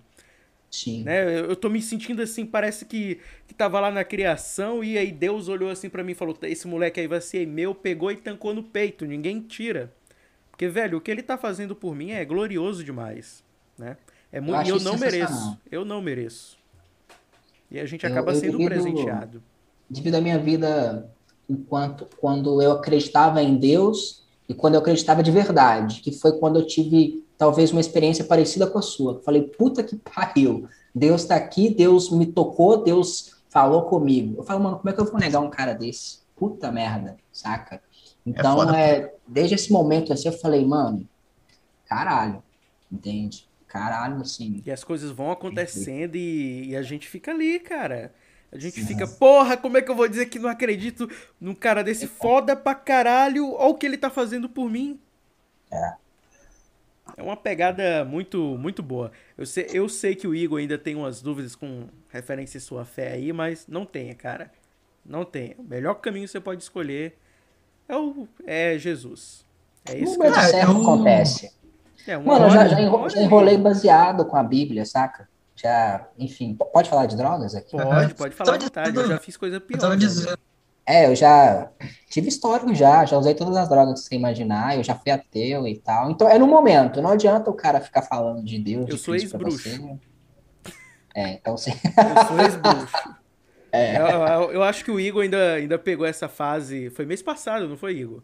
Eu ainda, Mês passado? mês passado. Eu- Eu, eu Ah, ainda tava fazendo. para- Eu fiz meu último Parada ritual é- de magia mês passado. Mas quando foi essa sua Trabalhava com experiência aí com Deus? Com Deus? Foi Então, recente? ah, não, é longa. Eu tenho uma longa data com Deus. Tipo, eu sou Mas já cristão- aconteceu há muito tempo. Isso, eu sou cristão desde 2000 e 2010. Eu iniciei minha Aham. trajetória cristã e nesse período eu acabei me desvirtuando, né? E aí acabei Aí você fez seu último ritual mês passado. Isso, exatamente. Você, você disse último porque você não vai fazer mais. Não. Pra essas entidades, não. Meu pacto está selado com Deus. É, pra ele que eu devo minha mano. vida agora, velho. A gente, falei, cara, a gente podia ter muito- trocado uma ideia antes, mano. É... Eu, eu não imaginava que você fosse tão comunicativo e tal. Pra mim tá sendo bem surpresa, assim. Eu quero estreitar essa amizade com você, a gente trocar ideia, falar de Ah, literatura. tá, você é bem-vindo, mano. Você já é meu irmão, né? Pode Valeu, adicionar o número aí, qualquer coisa que precisar, tamo aí. Quer dizer, eu tô numa terra da moleste aqui que faz calor pra caralho, né? Mas no que eu puder, tamo aí. Tamo E junto. aí, o- no mês passado eu dispensei todos os meus clientes, né? Eu tinha uma cartela de, de clientes Que com, isso, com os quais eu trabalhava com, com magia e tal, e dispensei todos. Falei, olha, não vou mais fazer isso aqui, tô mudando pra outra área, ah, entreguei minha vida pra Cristo novamente, não quero mais trabalhar com isso. É, Eu abri mão de tudo. Posso fazer uma pergunta? Pode sim. Você fazia algum trampo, tipo, relacionado a, sei lá, traga o seu amor em sete dias, uma, uns bagulhos Não, assim? isso aí é charlatanismo. Aliás, Entendi. tudo Mas lá é isso- isso existe? charlatanismo. Isso, isso existe? Não existe. Isso não existe. Na magia, não. No charlatanismo, sim. Magia existe? Magia, Eu pergunto que eu sou leigo. magia existe. existe. Tanto é que a própria Bíblia afirma que existem feiticeiros, bruxos e tal que trabalham com forças espirituais que Deus não aprova, né? É, então é possível uma pessoa bruxo, ser alvo de magia. Sim, mas tipo não ela... é ela que atua, são demônios. É mesmo, mano? São demônios.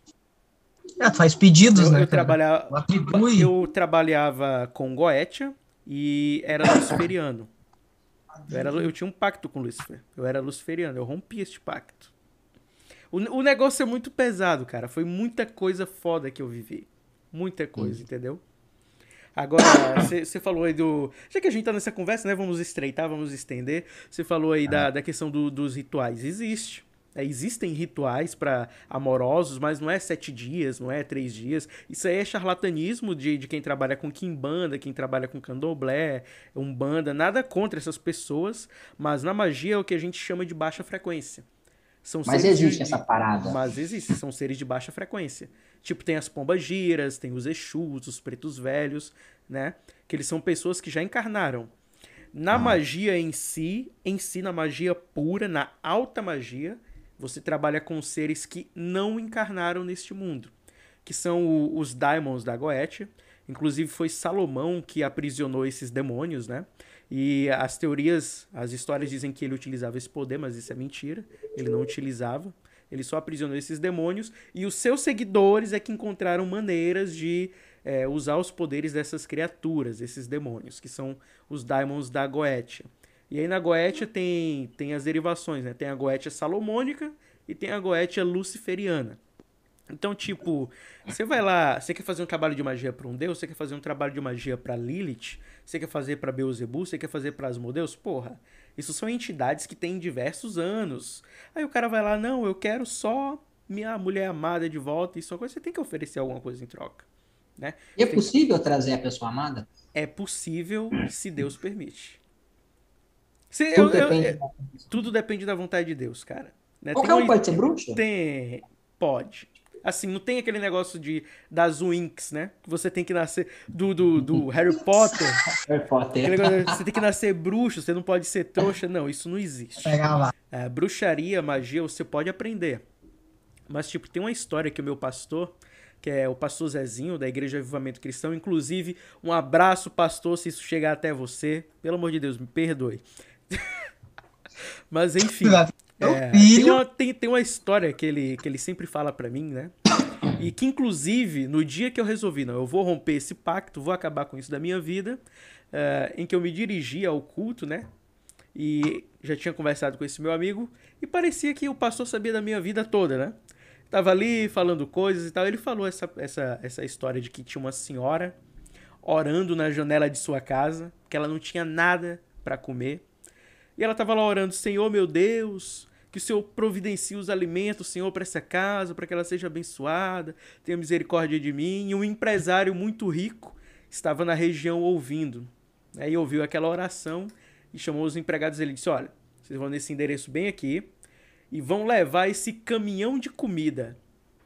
Quando essa mulher perguntar quem mandou esse caminhão de comida, vocês vão dizer que foi o capeta que mandou, que foi o diabo que mandou. Que aí eu quero ver se ela é crente mesmo. E aí eles chegaram lá, né? Chegaram lá, foram entregando a comida pra mulher, a mulher aceitou, oh, sejam bem-vindos, podem botar aqui dentro, fica à vontade. E aí eles foram abastecendo e ela não estava perguntando, né? Quem que tinha mandado. Até que um dos funcionários achou aquilo curioso e perguntou para ela: Mas a senhora não tem nem interesse em saber quem é que está mandando esse alimento para a senhora? Ele: Não, meu filho, porque quando Deus manda, até o diabo obedece. Essa é a história aqui. E é muito bonito, cara. E hoje eu sei que é real na minha vida porque eu tô literalmente vivendo tudo isso. Tem coisas que eu passei anos me dedicando na magia que a magia não me proporcionou nesses anos. E que quando eu decidi realmente viver de verdade com Deus, sem interesse, sem nada, ele me abençoou com tudo que eu precisava sem eu pedir. Então, a, o agir de Deus na vida do ser humano, ele é inegável, cara. Ele é inegável. Do caralho. Do caralho. Um ex-bruxo falando isso. Inclusive, a todos os meus clientes, se estiverem me ouvindo, um abraço. Eu espero vocês na Igreja Avivamento Cristão. Você tinha cliente mesmo, assim, que você fazia Tem as paradas, ganhava cara. grana? Cliente com agenda e tudo combinado. Porque ritual é muito caro, entendeu? Ó, se você conhecer algum de, desses bruxos de internet aí e dizer, não, faça esse ritual para você por 600, 800 reais. Ele tá mentindo, velho. Ele É não tem como você fazer uma oferenda boa para essas, pra essas entidades, essas fontes energéticas com isso. Você tem que gastar ali no mínimo 3 mil reais, entendeu? 5 mil reais, porque tem que ser vinhos bons, tem que ser boas frutas, tem que ser boa carne, tem que ser tudo do bom e do melhor. E eu fazia tudo isso, oferecia que eu quero tudo isso e não tinha nada. Pra Deus eu fiz uma oração, velho, de coração, e ele me atendeu. E eu não largo mais ele por nada. Pô, sensacional, tô surpreso, assim. Ah, a vida tem dessas, né? Eu também tô surpreso, cara. Eu, eu sabia que você tinha uma pegada cristã. Pensei, não, ele deve ser um espírita, alguma coisa assim e tal, mas. Porque a maioria do, desses escritores é. E a maioria desses escritores tem medo de assumir a fé que tem hoje em dia. Exatamente É. por medo da represária dos seguidores e de perder seguidores. Eu fui espírita 12 anos da minha vida e, e, e sempre fui ligado a Deus. Só que recentemente eu, eu decidi, cara, é, enfim, assumir publicamente e tal. Iniciei o curso de batismo tem uma semana. Ah, não, não precisa ter medo de represália, cara. Aqui você tá É. entre irmãos, entendeu? Fica à vontade. Você, é, você tá na igreja católica ou tá na igreja protestante? Evangélica? Cara, a, você a fala? mãe da minha namorada é pastora, pra você ter ideia. Não, não tem a ver a relação, é, enfim, só, só me converti por causa disso, não. Eu acho que foi algo que, que aconteceu porque tinha de acontecer. Então eu já vinha de uma trajetória cristã, já vinha de uma trajetória de aproximação com Deus. E acabou que a família da minha namorada tem uma pastora, saca? Isso tá sendo uma fonte de apoio também, né? Demais, demais. Ah, cara, é plano de Deus, velho. Você começou a namorar uma menina que te levou pra Cristo. Ela é a mulher da tua vida, cara. Só vai. Ela já fez por, ela já fez por você o que nenhuma outra fez. Te apresentou Jesus. É sério, isso é, isso é muito foda, cara. Porra, eu tô feliz agora. O cara que Eu tô. admiro como escritor é cristão, velho. Vai ter festa no céu hoje. Olha, Que só não massa. bebo mais, hein? Mas se você quiser vir aqui no Piauí, eu faço um churrasco pra você. Demorou. Eu- eu- o Igor tá sabendo, eu Nossa. faço uns bolos aí também de chocolate com cenoura, de cenoura com É o chocolate. churrasco Ó, que manja sou eu, pai. Quem manja sou eu. Churrasco é gaúcho, pai. Quem faz gaúcho, quem faz Não, a churrasco única coisa que, que gaúcho queima eu não, não posso falar aqui. Né? Mas É. enfim. O espeto. Ele tava falando do espeto. Ele fica gente queima o zangado, eu, espeto. eu fico zoando ele. Mas é, cara, tinha realmente essas paradas. E no dia eu chamei meu colega no WhatsApp e falei, olha, como é que eu faço pra romper um pacto?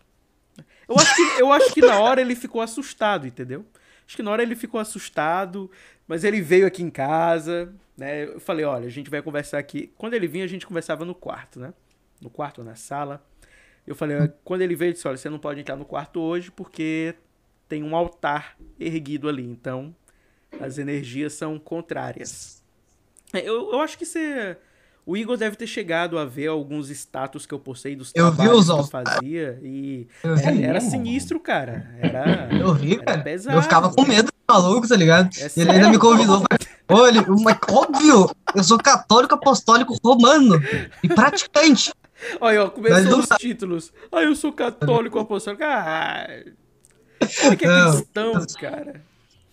Não, mas Cara, eu ali passando meus status de boa, tá ligado? Vendo os, uns status ali Do de um adolescente. caldeirão com fogo ali. Que Ou isso? do nada um caldeirão com, com um bagulho, com um Era, era crucifixo desse invertido. mesmo, mano? Tipo assim, Eu, uns caldeirão, umas paradas. Tipo, Sim, um agora sangue. eu não tenho mais as fotos, porque assim, como eh, no dia eu consagrei minha vida, né? A gente chama de consagração da vida. Eu lembro disso porque eu já fui batista, já fui batista tradicional. Hoje eu tô num anel pentecostal. Mas, ou acho que é pentecostal, não lembro. É porque eu sou novo nessa igreja, não sei dizer o ramo dela ainda. Mas, mas enfim, a gente chama de consagrar. Você se entrega a Jesus, você entrega a vida para Jesus, você está consagrando a sua vida a Ele. Consequentemente, tudo que tem na sua vida tem que ser consagrado a Ele. Então, eu tive que purificar o meu quarto fazendo oração, fazendo oração com eles aqui também. Eu tive que destruir os altares que eu tinha erguido aos outros deuses. Aí tive que erguer um altar para Deus, mas esse altar é no meu coração, porque eu tenho que adorar Ele em espírito e em verdade. E as fotos eu apaguei tudo, cara. Então eu perdi tudo. Eu tive que cancelar todos o, todas as pendências que eu tinha com meus clientes e teve inclusive clientes para quais eu tive que devolver os valores. Né? Porque eu não posso ficar com, com algo que vem de, uma origem uh, que Deus não aprova. Ruim. É ruim. Né? Aquilo traz uma energia ruim pra tua vida, cara. Eu lembro que até no dia eu tava jogando. Porque tinha, tinha uns castiçais que você bota as velas, né? E tinha uns negocinhos que também servem para você. Você podia utilizar para botar sobremesa, alguma coisa que eu botava as velas, né? E eu joguei no lixo. E minha mãe é uma daquela senhora velha, né? Acumuladora que gosta dessas coisas. Aí ela foi lá pegar eu, não, não, não, não, não, não, pelo amor de Deus, deixa isso aí aí. Não pega isso aí, não. Deixa, deixa isso aí no lixo. Já tá aí. Aí ela, mas por que? Não, mãe, deixa aí, deixa aí. Já foi, já foi. Depois, imagina, depois ele chega e ela tá um comendo sorvete ali no bagulho, tá ligado? Eu compro um novo pra senhora, mas deixa esse daí aí. Não, ele chega ali e ela tá comendo sorvete no bagulho, tá ligado? Não, mãe! Não dá, cara. É horrível, é uma, é uma energia. Cara, isso, isso que você viveu e que você está vivendo agora, isso reflete na sua escrita? Uh, sim, reflete. Reflete. Tanto é que, por exemplo, uh, meses atrás, o Igor ainda não sabe de, de, dessa história, mas para quem vai estar tá ouvindo, que é o Lucas Emanuel, meu amigo, um abraço, e pro Fernando, uh, eu tava passando por uma fase bem ruim. Bem, bem, bem ruim mesmo, cara. Bem ruim, bem ruim. E tipo, isso refletiu muito no meu interior, no meu psicológico, no meu emocional. E eu tava postando textos, inclusive, que transmitiam isso na minha página. Teve um texto que eu postei lá, abandonado pelos céus, eu abracei o inferno. Né? Nunca fui ao céu, mas carrego o inferno dentro de mim. Eu estava escrevendo coisas de, desse naipe. Tinha até seguidores chegando preocupados no direct. Eu, não, relaxa, é só texto, tá tudo bem. E não tava nada bem, porra nenhuma, mas enfim. Em relação a isso, cara, eu tenho que admitir uma coisa. Eu também, durante muito tempo, que, cara, sinceramente, depois que eu perdi meu irmão aos 9 anos de idade, eu comecei a questionar muitas coisas, principalmente a existência de Deus, porque eu ficava tipo assim, cara, se Deus é bom e ele deixou isso acontecer comigo, então ele não era bom. Esse era o meu pensamento, tá ligado? E é, daí... o básico do básico sempre é assim. É, exatamente. E daí, cara, eu ficava muito bravo e muito triste com isso, tá ligado? Porque, pô, eu fiz catequese, mano. Eu, eu doei do, dois anos da minha vida, indo todos os sábados fazendo catequese, tudo, tudo certinho, tá ligado? Sem faltar nada. E, óbvio, cara, com, com nove, oito anos, a gente não, não sabe bem quem é Deus e coisas desse tipo, né? Mas, cara, desde que eu tinha perdido meu irmão, isso daí foi tipo uma bola de neve. Eu fui ateu até os meus 14 anos. Até os meus 14 anos. Eu era ateu mesmo, porque daí eu fiz um, um cálculo, um cálculo idiota, tá ligado? Ah, Deus é bom, o mundo é ruim, logo ele não existe, tá ligado? Esse era o argumento que eu tinha. E daí, cara, depois de muito tempo, eu sempre fui. Depois que eu descobri a filosofia, principalmente, a filosofia, ela te faz uma uma abordagem, por exemplo, para a gente questionar alguma coisa e para a gente desconfiar de algo, a gente tem que ter um argumento, entendeu?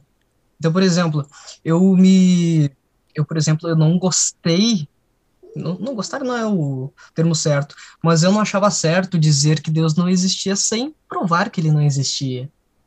Então, eu, eu com meus meros 14 anos, eu comecei a minha jornada para provar que Deus não existia. Então, como é que eu fiz isso? Eu fui descobrindo as teorias que tinham a, a, a explicação da existência do mundo. Então, qual é a mais, a mais popular? É o Big Bang, né? Tá, comecei a estudar o Big Bang, a explosão, a nível espacial, partículas espaciais que foram se juntando, se explodiram. Só que o Big Bang não explicou o que eu queria saber, entendeu? Por quê? Porque, por exemplo, a gente, a gente começa a se perguntar de onde veio as coisas. Então, por exemplo, cara, de onde veio essa garrafa? Essa garrafa foi, é feita de plástico, então teve. Tá aí, o que, que, é, o que, que é o plástico? Então, a gente sempre faz essas perguntas: o que é, o que é, o que é, o que é, até para descobrir a origem de tudo.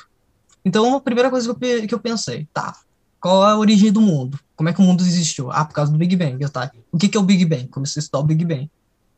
E não explicava, tá ligado? Porque, pô, era uma explosão. Mas todo mundo sabe que para uma explosão acontecer, primeiro tu precisa de, algo que vai fazer com que ela exploda, entende? Ela precisa de um, de um estalo. Ou seja, você queria saber o que antecedeu essa explosão.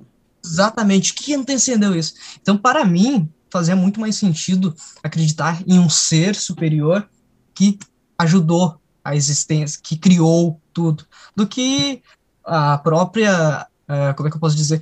Até a frase que eu disse, cara, o mundo é complexo demais para ser fruto do acaso. Entende? O mundo é complexo demais para ser fruto do acaso.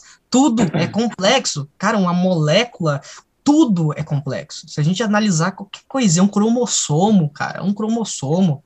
Tem em torno, se a gente fosse uh, transformar um cromossomo, pegar a, todas as propriedades do cromossomo, é, os bits, coisas desse tipo, cara, e transformasse em, é, e transformasse em palavras, cara, a gente teria em torno, eu vi isso numa palestra, mais de 4 mil livros em um cromossomo, tá ligado?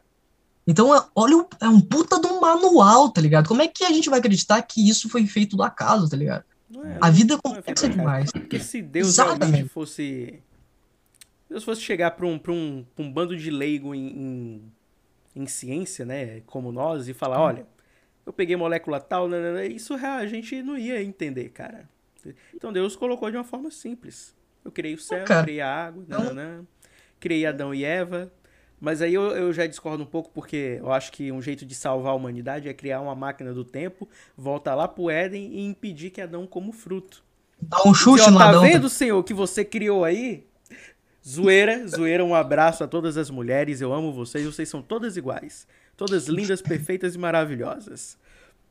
Oh, mas uma coisa, uma consideração que eu queria falar sobre o nome metafísica poética. Cara, tem tudo a ver com, com, com como é que eu posso dizer, com, com um Deus, eu acho, né, sobrenatural, metafísica, além da física, né, trazendo do inglês, do, do inglês, do, do grego, quer dizer. Do inglês? Do inglês. Puta merda, é inglês e é grego também, trazendo do grego, né, que é meta, depois de, além de, então, é aquilo que transcende a física, que transcende a natureza, então, cara, acho bastante interessante esse nome metafísica poética, é. algo que transcende a poesia, né? Vai além da poesia.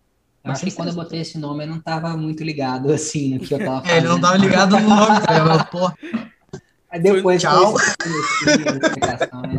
Foi o nome que você pensou assim, eu quero um nome foda pra minha página, porra, metafísica poética. É, mas o nome da página, igual eu falei, é, ele era o nome de um poema, que foi o primeiro poema que esse cara me convidou para publicar um livro. Então, tipo assim, foi a porta de entrada para o mundo literário que eu me encontro hoje. Então, decidi batizar em homenagem a este poema, que está no meu primeiro livro, que é esse livrinho aí que eu falei. E é isso. Mas é, tem vários, assim, vários porquês, vários significados e, e nuances. É, é uma parada que até hoje não foi respondido 100%. Oh, deixa, eu te, oh, deixa eu te perguntar. As mudanças da, do seu estilo de postagem na página, que agora você está com um estilo mais artesanal, estão relacionados uhum. com a sua fé também? Não. Eu acho que a escrita tem. É, eu tenho pensado. Não é que é uma limitação, mas assim, em alguns períodos eu falava umas paradas pesadas de Deus, saca?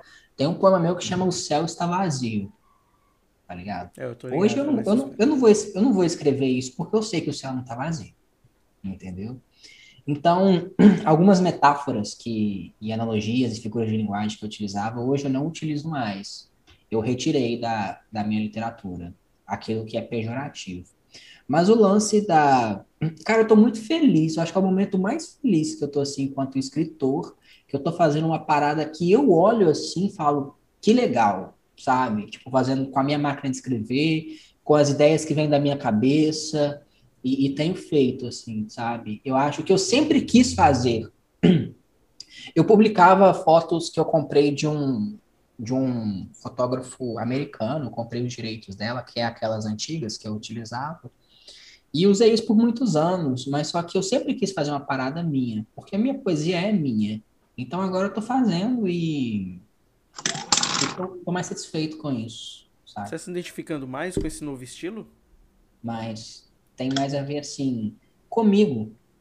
É, eu escrevo quando estou afim, eu faço quando estou afim, é, não tenho compromisso de ficar postando, sei lá, duas, três vezes no dia, de estar tá ficando, de editar aquilo, sabe? Eu acho que a poesia é um negócio muito natural, é um negócio que flui.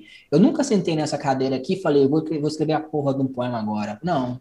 O poema se escreve antes de eu sentar aqui e escrevê-lo, sabe? E, e, E eu me, me livrei disso, mano. Eu parei de fazer arte no computador e estou muito feliz.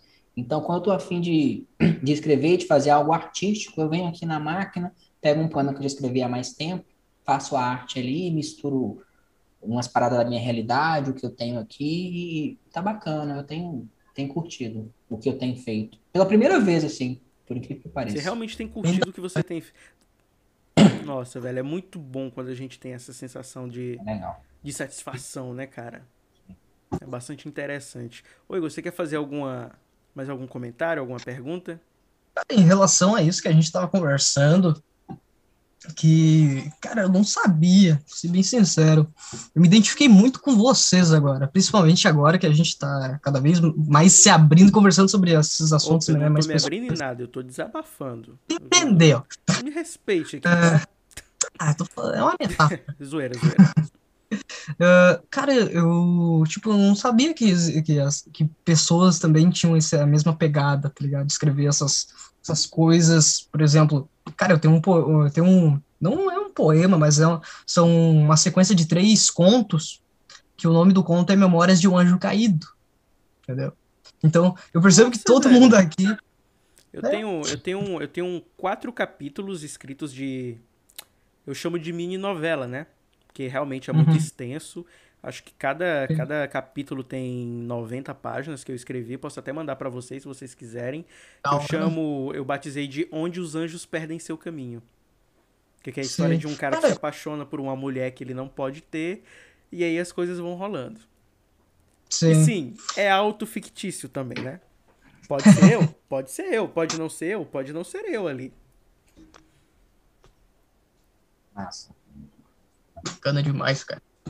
Não, mas pode concluir seu raciocínio. Sim, uh, que, eu tava, que eu tava dizendo.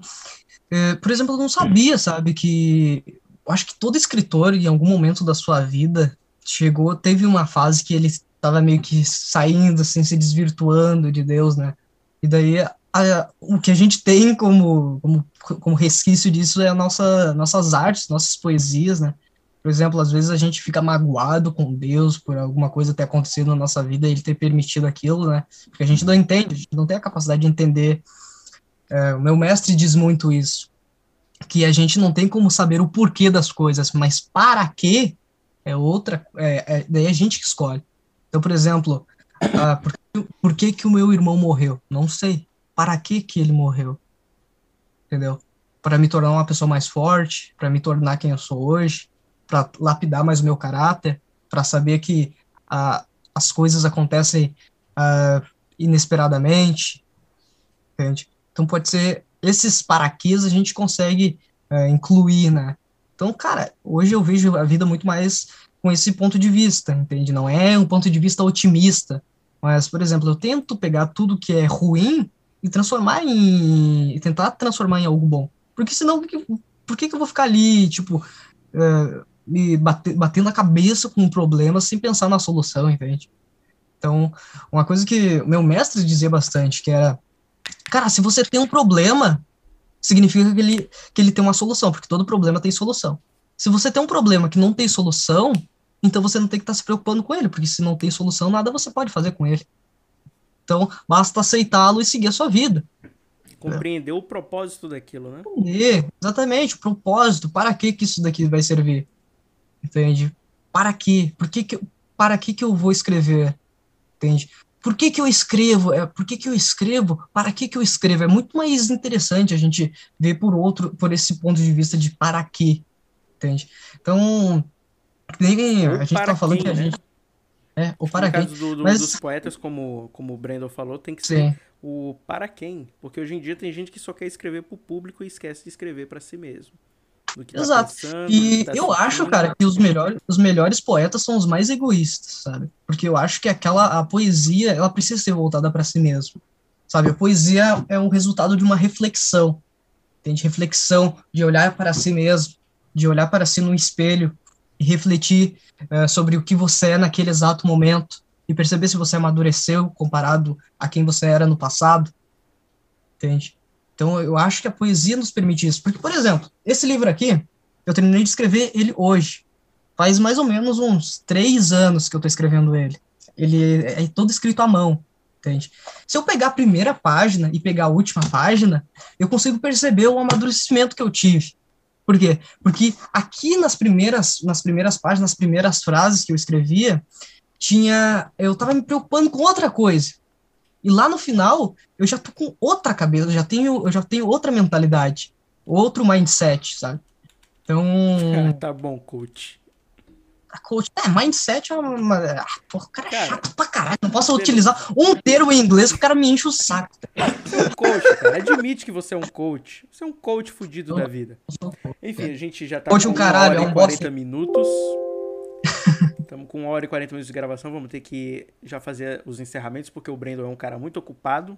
E eu acredito que ele já tem alguns compromissos aí para estar tá cumprindo. Mas eu gostaria de dizer que foi um prazer, velho. Foi um prazer de verdade ter essa conversa com você. Eu adorei ter te conhecido virtualmente, porque pessoalmente a gente ainda não pode, né? Estamos impossibilitados pela distância e pela pandemia, mas foi um prazer conhecer você, que eu sempre admirei a tua obra, sempre admirei o teu trabalho, tá? E aí você pode fazer suas considerações finais. Por favor, divulgue suas redes sociais e ah, antes de encerrar, eu tenho um amigo que é um escritor também que te admira muito, eu não sei se você vai lembrar dele aqui, que é o Alexandre Duarte, né? Começou a escrever agora também. E ele admira muito você, gosta muito do seu trabalho. Quando eu publiquei o vídeo informando que ia gravar com você e os status, ele disse que não ia perder. Uh, eu queria que você fizesse suas considerações finais uh, e mandasse também um, um, um abraço especial, uma saudação especial para Alexandre. E gostaria de perguntar também, cara, que conselho, que dica você, como um escritor experiente, dá para os escritores da nova geração? O que, é que eles têm que focar? Bom, começando pelo conselho, não desista, persista. Parece meio coach isso, mas é, a metafísica poética hoje é uma das páginas mais antigas de poesia autoral da internet. Eu comecei lá atrás, em 2011. Então, este ano, em agosto, vão, já se vão 10 anos é, eu nunca parei de escrever. Eu dou os meus tempos assim, uma semana, um mês, mas eu nunca desisti. Eu sempre acreditei nisso aqui. E tem gente que fala que eu sou doido, que eu vou, que eu não vou ganhar um jabuti, enfim, mas eu acredito, mano. Essa é uma. Eu acredito na poesia, eu acredito que a literatura salva. Então, assim, se você acredita nisso, continue, mano. Não escreva por público, é, o público foi uma consequência do, do que aconteceu. Gosto de ter público? Gosto. Mas é, eu já, já escrevi para ninguém lá atrás, entendeu? Escrevi, tipo assim, eu tinha 10 seguidores, 100, e as coisas foram acontecendo. Então, mano, independente do que você não serve só para literatura, mas para tudo, acreditou nisso, cara, vai em frente que as coisas acontecem. É, abraço para o Alexandre, inclusive é, tome este conselho também. É, eu, eu, tenho visto, eu sigo ele ele é bastante talentoso. E continue, cara. A literatura é um músculo. Quanto mais você exercita, exercita esse músculo, melhor você fica. Então, assim, ninguém nasce sabendo, ninguém nasce bom escritor. Você vai se aperfeiçoando, vai se calejando, e uma hora você fica bom, mano. Isso é indubitável. Cara, no mais, foi um prazer imenso ter, ter conversado com você, com o Igor. Eu fiquei muito surpreso, cara. Eu não imaginava que você era tão legal, tão comunicativo. Eu não imaginava que você, assim, é, viveu essa história que você compartilhou com a gente aqui. Eu fiquei assim, eu me tornei o seu fã. Eu tô falando de coração. Eu vou te chamar no WhatsApp. Puta que pariu, cara. Tenho muitas vai fazer perguntas. eu chorar aqui, cara. Esse vídeo vai pro eu, YouTube, assim, faz isso. Cara, eu acho que tudo acontece no, no, no momento que tem que acontecer. É há muitos anos já que a gente se segue nas redes sociais, a gente já trocou palavras. E, cara, para mim tá sendo um privilégio imenso estar trocando ideia com você, ter escutado a história do Igor, cara, sensacional. Comecei a, a te seguir aqui agora, espero que a gente estreite esses laços. E para mim foi muito bom, cara. A gente está aqui oficialmente a, a, a, menos, mas a gente começou às oito, então são mais de duas, são mais de duas horas de diálogo, então para mim foi sensacional. É, valeu demais pelo espaço, por ter vindo aqui trocar ideias sobre literatura e sobre outras coisas também. Para mim foi uma experiência memorável, meu amigo, marcante. Nossa, esse, é um momento que vai ficar guardado no meu coração para sempre, velho. Você volta mais vezes? Só convidar. Ó, vou, tá, vou convidar, hein? Vou convidar. Ei, ei, Frank, ei, Frank, não esquece do nosso livro, hein? É, não Quero meu livro, livro. autografado. Eu quero autografado, eu quero, Mano, eu quero autografado, cara. eu já vou pedir dois já, é, a mais, é, vou mandar pra vocês o pólvora. Eu quero meu autografado com dedicatória, assinatura dele. Eu, eu vou emoldurar esse livro e vou botar aqui. Pô, cara, será, será uma honra imensa ter teu livro aqui na minha biblioteca. Não, Muito, muito bom. Não esqueça de comprar os outros, viu? Você vai ganhar um, mas é pra comprar os outros pra apoiar o trabalho dele, cara. Tem Quente Pode Feito sim. Tequila e tem o Abismo de Carne e Osso. E se você encontrar, Sim. tem o Palavra é Arte também. Cara, achei muito, muito foda te conhecer. É um cara muito gente fina, muito bacana, tua história é bastante legal, sabe? O, como a gente percebe, né, que o escritor, ele não é aquele cara sério como todo mundo acha, né, que fica ali, ou todo intelectualzão, sabe? Todo mundo tem essa impressão nossa, eu acredito, né, a maioria, pelo menos. E, cara, tu é um cara muito, muito bacana. Adorei te Obrigado. conhecer. Pra mim é uma, É recíproco. a honra imensa poder conhecer pessoas é, como você e espero conhecer muitos, muitos e muitos outros. Muito, muito obrigado. por- Sabe que, que eu chamei ele pra participar do proporcionar esse com você, mas ele tava, ele tava com medo, cara. Ele não queria vir. Então, eu, eu, eu, Eu tô tremendo Fer- até, eu tô tremendo até Ah. agora. Né? Ô, eu tava- deixei de manhã fazer, no eu emprego, deixei- eu tava, eu tava no, no trabalho, eu tava falando pro pessoal, caraca, eu tô tremendo, velho. O cara tem quatro linhas, é o primeiro convidado de alto cacife com quem eu vou conversar. Eu, caraca, o que, que eu vou falar com esse cara? É, Mas enfim, mano, foi Então. muito, foi muito bom te ter aqui. Com certeza você volta mais vezes, porque com certeza será chamado, tá? Será convidado. Aliás, chamado não, né? Esse espaço aqui é teu, você vai invadir o espaço. Valeu. E pessoal, sigam arroba Metafísica Poética, conheçam o trabalho do Brandon Godoy, vocês vão se apaixonar do início ao fim. Tá? É um trabalho excelente, uma literatura que vocês não vão se arrepender de acompanhar. No mais, muito obrigado a todos pela audiência, obrigado, Brandon, novamente por ter aceitado esse convite, Valeu. esse desafio de gravar com um louco e perder duas horas da sua vida que nunca mais irão voltar. Ganhei Valeu pelo horas. Igor também, que sempre me acompanha. E um abraço a todos que estão nos escutando. Esse foi mais um Franklin Talks Podcast. Fiquem com Deus. Valeu.